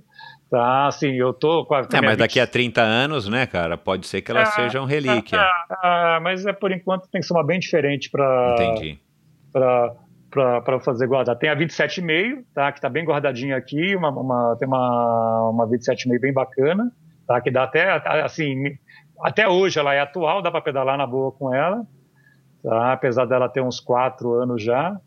E, uh, e assim, essa speed minha nova, tem uma speed bacana aqui, tá? Tem uma Bianchi muito top aqui, é, toda de carbono, esses câmbios cheio de frescor eletrônico, tá? E, é, essa aí pode ser que eu guarde, tá? Porque é uma bicicleta super bonita. É, pensa nisso, porque ah, né, daqui ah, a 20, porque, 30 anos pode ser que seja relíquia e eu, eu acho que vai ser relíquia, porque... E, e, ela, e ela faz parzinho com uma outra Bianchi que eu tenho, que é 72 também. Olha lá, olha lá, uhum. olha lá. Legal. É... Para terminar, eu, eu tenho feito essa pergunta aí para quase todos os convidados. Paulo, você acha que o Brasil está tá seguindo bem aí no, no caminho de facilitar o uso da bicicleta, integrar a bicicleta como um meio de transporte, principalmente aí vamos falar dos grandes centros, né?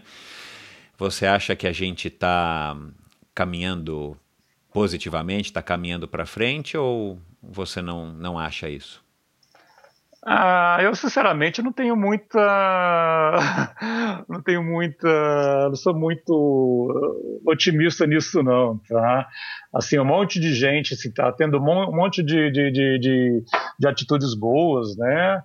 Mas aí chegam, aí entra um prefeito aí, vai e me tira as ciclovias, né? Então, uhum. alguma coisa que conseguiram conquistar com muito custo, vem uma pessoa, vai, vem um outro, vai e tira, tá? Então, isso tem muita coisa que às vezes vai para frente e depois volta é, para trás. Não tem continuidade, né, entre tem uma administração e outra. Né? Então, é eu, eu, eu desisti de brigar por isso já tem tempo, tá? Então, uhum. porque eu sou bem pessimista nisso justamente por causa disso, tá? Então, mas fico torcendo, torço para a coisa aí, tá? Para coisa ir para frente, porque é bom para todo mundo. Mas eu acho que vai demorar, porque ainda falta, tem, tem muita falta de respeito ainda. A educação tá? acho que é o nosso maior problema. É, né? é, assim, também no, no trânsito, também e, no convívio. E, né, é, e não só dos motoristas, mas do próprio ciclista. Do próprio ciclista também. Do cara né? que está correndo ali na ciclovia, tá? Do motoboy que entra na ciclovia. Então, eu já eu assim eu já parei total assim nesse ponto sou meio bem bem bem pessimista nisso né? Mas eu torço muito que a coisa que a coisa melhore né? Mas a cada vez que eu faço uma viagem para fora eu vejo que lá está melhorando e aqui não né? Então, então cara, é. assim, a gente não está é... caminhando, na, pelo menos não na velocidade que deveria estar, tá, né? Então, assim, uh, eu vejo, assim, eu vejo que as pessoas assim de um poder aquisitivo melhor estão até usando a bicicleta mais, mas o pessoal mais humilde, assim, eu vejo isso muito lá pela Baixada. Eu, eu às vezes eu, eu, eu eu estou pedalando lá, colo em alguém, né, para conversar, eu vejo que o sonho do cara é comprar uma moto. O sonho do cara é ter um carro, né, mas como não tem um carro, ele quer comprar uma moto. Assim, acaba trocando a bicicleta pelo, por uma brisa, né, que é aquela moto mais é, simplesinha. mais simplesinha, é. é então, é, é, é, uma coisa que eu reparei nesses lugares que tem muita bicicleta, que tinha muita bicicleta que o pessoal mais simples usava, está perdendo o espaço para moto, né? Então, então é. não sei como é que vai reverter isso, né? É complicado é, mesmo. O, e, e, e, com as nossas malhas viárias cada vez mais privilegiadas, quer dizer, cada vez mais, hoje está privilegiando menos, mas ou num ritmo menor, mas assim, o privilégio ainda é do, do carro e, e consequentemente da moto, né? O, o a bicicleta é. e o pedestre ficam é, sempre é. relegados ao terceiro plano, né? É, então é se vier, ótimo, né? Mas tá eu, eu, eu, eu, não sou muito otimista, não. Então, enquanto isso, como eu falei, eu fico o ano inteiro sonhando para voltar para pedalar na Europa. Bom, quem quiser conhecer mais é, do Sampa Bikers, né, tem o site do Sampa Bikers. Você falou que tem um canal no, no YouTube, né? Então eu vou pôr o, o link aqui. Você tem é, Instagram, Facebook e tudo tem, mais, tem, Paulo? Tem, tem, tudo. No próprio site do Sampa Bikes tem um link. Já tem os links para as tá? redes. Ah, então, Entendi. tem Facebook, tem Instagram, tem tudo, tá? Entendi. E você aconselha quem quiser, é, enfim, se informar sobre um passeio teu e tal, e, e conhecer melhor um Aí pouco da site, tua filosofia, vai no, vai no site. É, sampabikers.com.br, tem toda a nossa programação lá, tem todo o nosso calendário, tem todas as viagens no Brasil, na Europa, na Argentina, no Chile. Tá? Então a gente tem uma programação bem completa para assim, todo tipo de público que gosta de pedalar, todo tipo de público para os iniciados, tá? Infelizmente a gente não tem nada para iniciante, tá? É, você tem a escolinha, né? Que aí sim é, é não é para criança, tem, como você é, falou, é para quem é, quer aprender a andar de bicicleta. Para quem quer aprender a andar de bicicleta, tá? Para quem quer também melhorar sua técnica no mountain bike, tá? O Speed, aí o Ramires que cuida disso, tá? Ele que é o professor, tá? Então tem, tem, tem, tem, tem muita atividade lá para quem curte bicicleta, tem muita informação também lá no nosso site, tá? Da, da história do mountain dos 20 primeiros anos da história do mountain bike no Brasil, Tá, então tem muita coisa interessante lá que, que quem curte, que quem quer se informar, é só entrar lá no site. Legal. Paulo, muito obrigado, boa sorte. Ainda dá tempo de se inscrever, né? Esse programa está indo ao ar é, na quinta-feira. Ainda dá tempo de se inscrever na quinta-feira, dia 8. Ainda dá tempo de se inscrever no, no 12 horas até amanhã, é isso? Isso, dia 9 é o último dia de inscrição. Então, quem não está sabendo, quer participar de uma prova muito legal, recomendo. Tá. Ah, e, e, claro ano, que a gente está falando de 12 ano... horas, mas o cara não precisa pedalar 12 horas seguidas e o cara consegue participar em equipe, né? É bom deixar claro isso para quem não conhece, né? Isso, Se por é... acaso a pessoa ainda não conhece o 12 horas depois de 22 anos. É, ele pode participar em quarteto, em trio, em dupla, tá? Ou então, se ele tiver ali quiser fazer um grande desafio, ele pode ir na, na solo. Bacana. E para quem quiser assistir?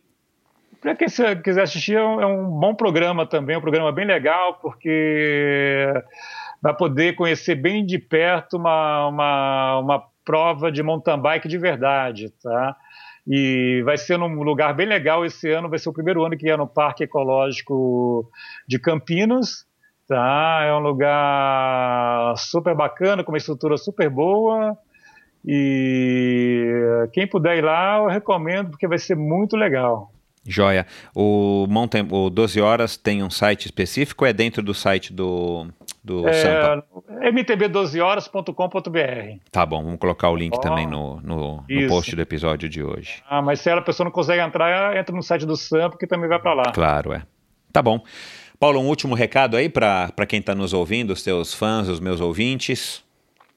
Ah, agradecer aos ouvintes aí. Quem quiser pedalar com a gente, entra lá no site, vem que garanto que vai fazer umas pedaladas muito legais.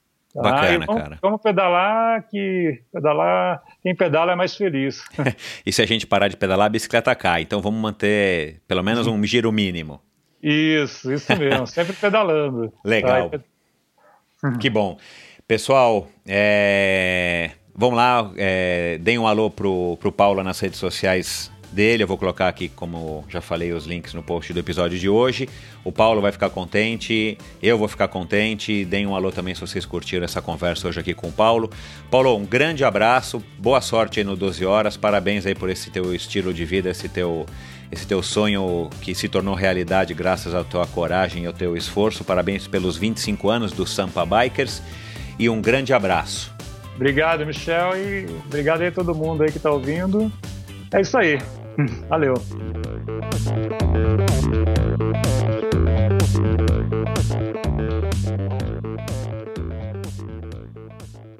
Este episódio foi um oferecimento de Bovem Energia. Você sabe como funciona o mercado de energia no Brasil? Você sabe que é possível comprar energia para sua empresa ou indústria? Que você também pode escolher de quem comprar esta energia, o que pode gerar uma economia substancial no custo final da sua produção? Conheça então a Bovem Energia. A Bovem é uma comercializadora de energia que também presta serviços de gestão e migração. Assim como meus convidados, para a Bovem, energia é um assunto muito sério. Uma empresa sólida e confiável, com profissionais experientes e treinados para lhe oferecer agilidade no atendimento, robustez e competência na condução dos negócios. Saiba mais em bovem.com.br. B-O-V-E-N.com.br. De energia, a Bovem entende. Este episódio foi um oferecimento da LAF Corretora de Seguros, a pioneira em seguros de bicicletas no Brasil. Pois é, pessoal, a LAF de volta apoiando o Endorfina, uma notícia boa para mim mas também muito boa para vocês. Prestem atenção na, na, mensagem de agora. O crescimento do triatlon, do ciclismo e do uso da bike de uma maneira geral é algo muito legal que estamos presenciando hoje aqui no Brasil. Mas, como tudo não terás, um efeito colateral ruim desta evolução é o crescente número de roubo de bicicletas, cada vez mais frequente e mais perto da gente.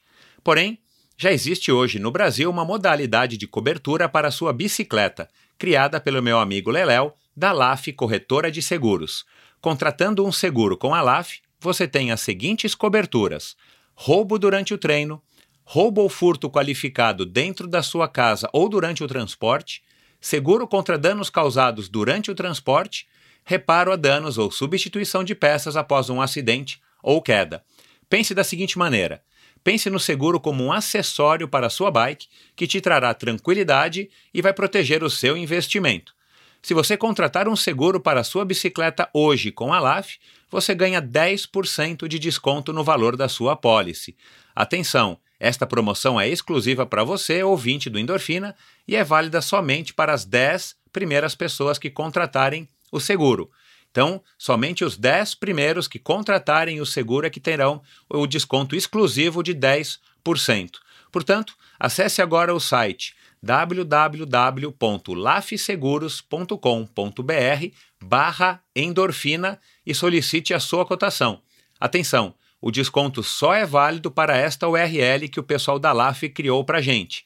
www.lafseguros, L-A-F seguros, tudo junto, .com.br barra endorfina, tá bom? Vamos lá, pessoal, aproveitem. Este episódio foi um oferecimento de Squirt, lubrificante seco para correntes de bicicleta. Eu conheci o Squirt em 2010, na minha terceira participação na Cape Epic. Se você nunca esteve lá, não faz ideia das condições da prova. Além, é claro, da distância e dificuldades do percurso, o clima normalmente muito seco e o terreno da região onde rolam as etapas faz com que o pelotão de mais de mil ciclistas levante uma poeira de proporções bíblicas. Então, desde a minha primeira participação, ao longo de cada etapa, que muitas vezes superam os 120 km, você é obrigado a lubrificar a corrente pelo menos uma vez. Tanto que nos postos de apoio da metade para o final das etapas, voluntários com latas de óleo espirram o produto na corrente de quem estiver precisando. Bom, eu aqui até então inexperiente em provas de mountain bike em etapas, competi duas vezes a Cape Epic nesse esquema, usando meu óleo tradicional antes de cada etapa e deixando que os voluntários encharcassem minha corrente uma ou até duas vezes durante as etapas.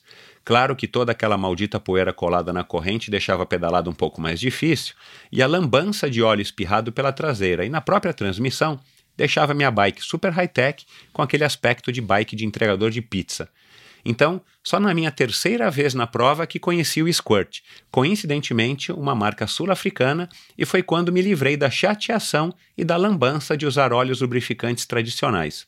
Com apenas uma aplicação antes de cada etapa, além de uma pedalada menos barulhenta e mais precisa, eu tinha autonomia para chegar ao final das etapas com a transmissão ainda em boas condições de lubrificação. Pode parecer um detalhe, mas tenha certeza, eu garanto que não é. Deixei de perder tempo com a lubrificação extra durante a etapa e ainda pedalava mais macio e com menos atrito, exatamente quando eu mais precisava, numa prova desgastante e desafiadora como a Cape Epic. Desde então, na minha quarta participação na Epic até hoje, eu só uso Squirt nas transmissões da minha mountain e bike de estrada.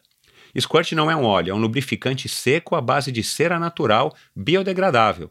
O squirt age penetrando entre os elos da corrente, criando uma camada que diminui não apenas o seu atrito, mas também o atrito no contato entre corrente, coroa e cassete. E as principais características e benefícios. Por ser a base de cera, o squirt fica com aspecto seco após aplicado, evitando que a sujeira grude na transmissão, reduzindo o atrito, o que significa não apenas um menor desgaste das peças, mas também o ganho importante de alguns watts de potência.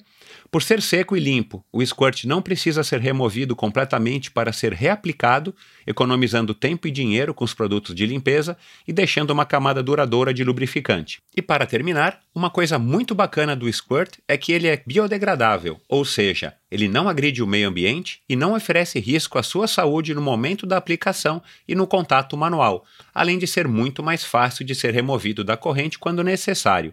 Visite a página do Squirt no Facebook, facebook.com.br squirtlube, vou soletrar S-Q-U-I-R-T-L-U-B-E e conheça melhor o produto. O Squirt está disponível no Brasil em embalagens de 15, 120 e 500 ml. A menor, aliás, foi uma grande sacada dos sul-africanos, uma embalagem do tamanho de um colírio que cabe em qualquer lugar e você pode deixar no bolso para qualquer eventualidade. Ache o revendedor mais próximo de você na página da ProParts,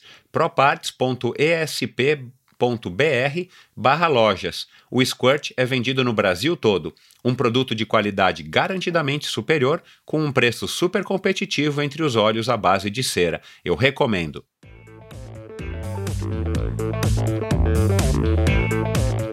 Obrigado por ouvir esse episódio do Endorfina. Acesse o endorfinabr.com, vá no post do episódio de hoje para conhecer um pouco mais sobre o meu convidado e alguns assuntos abordados em nossa conversa.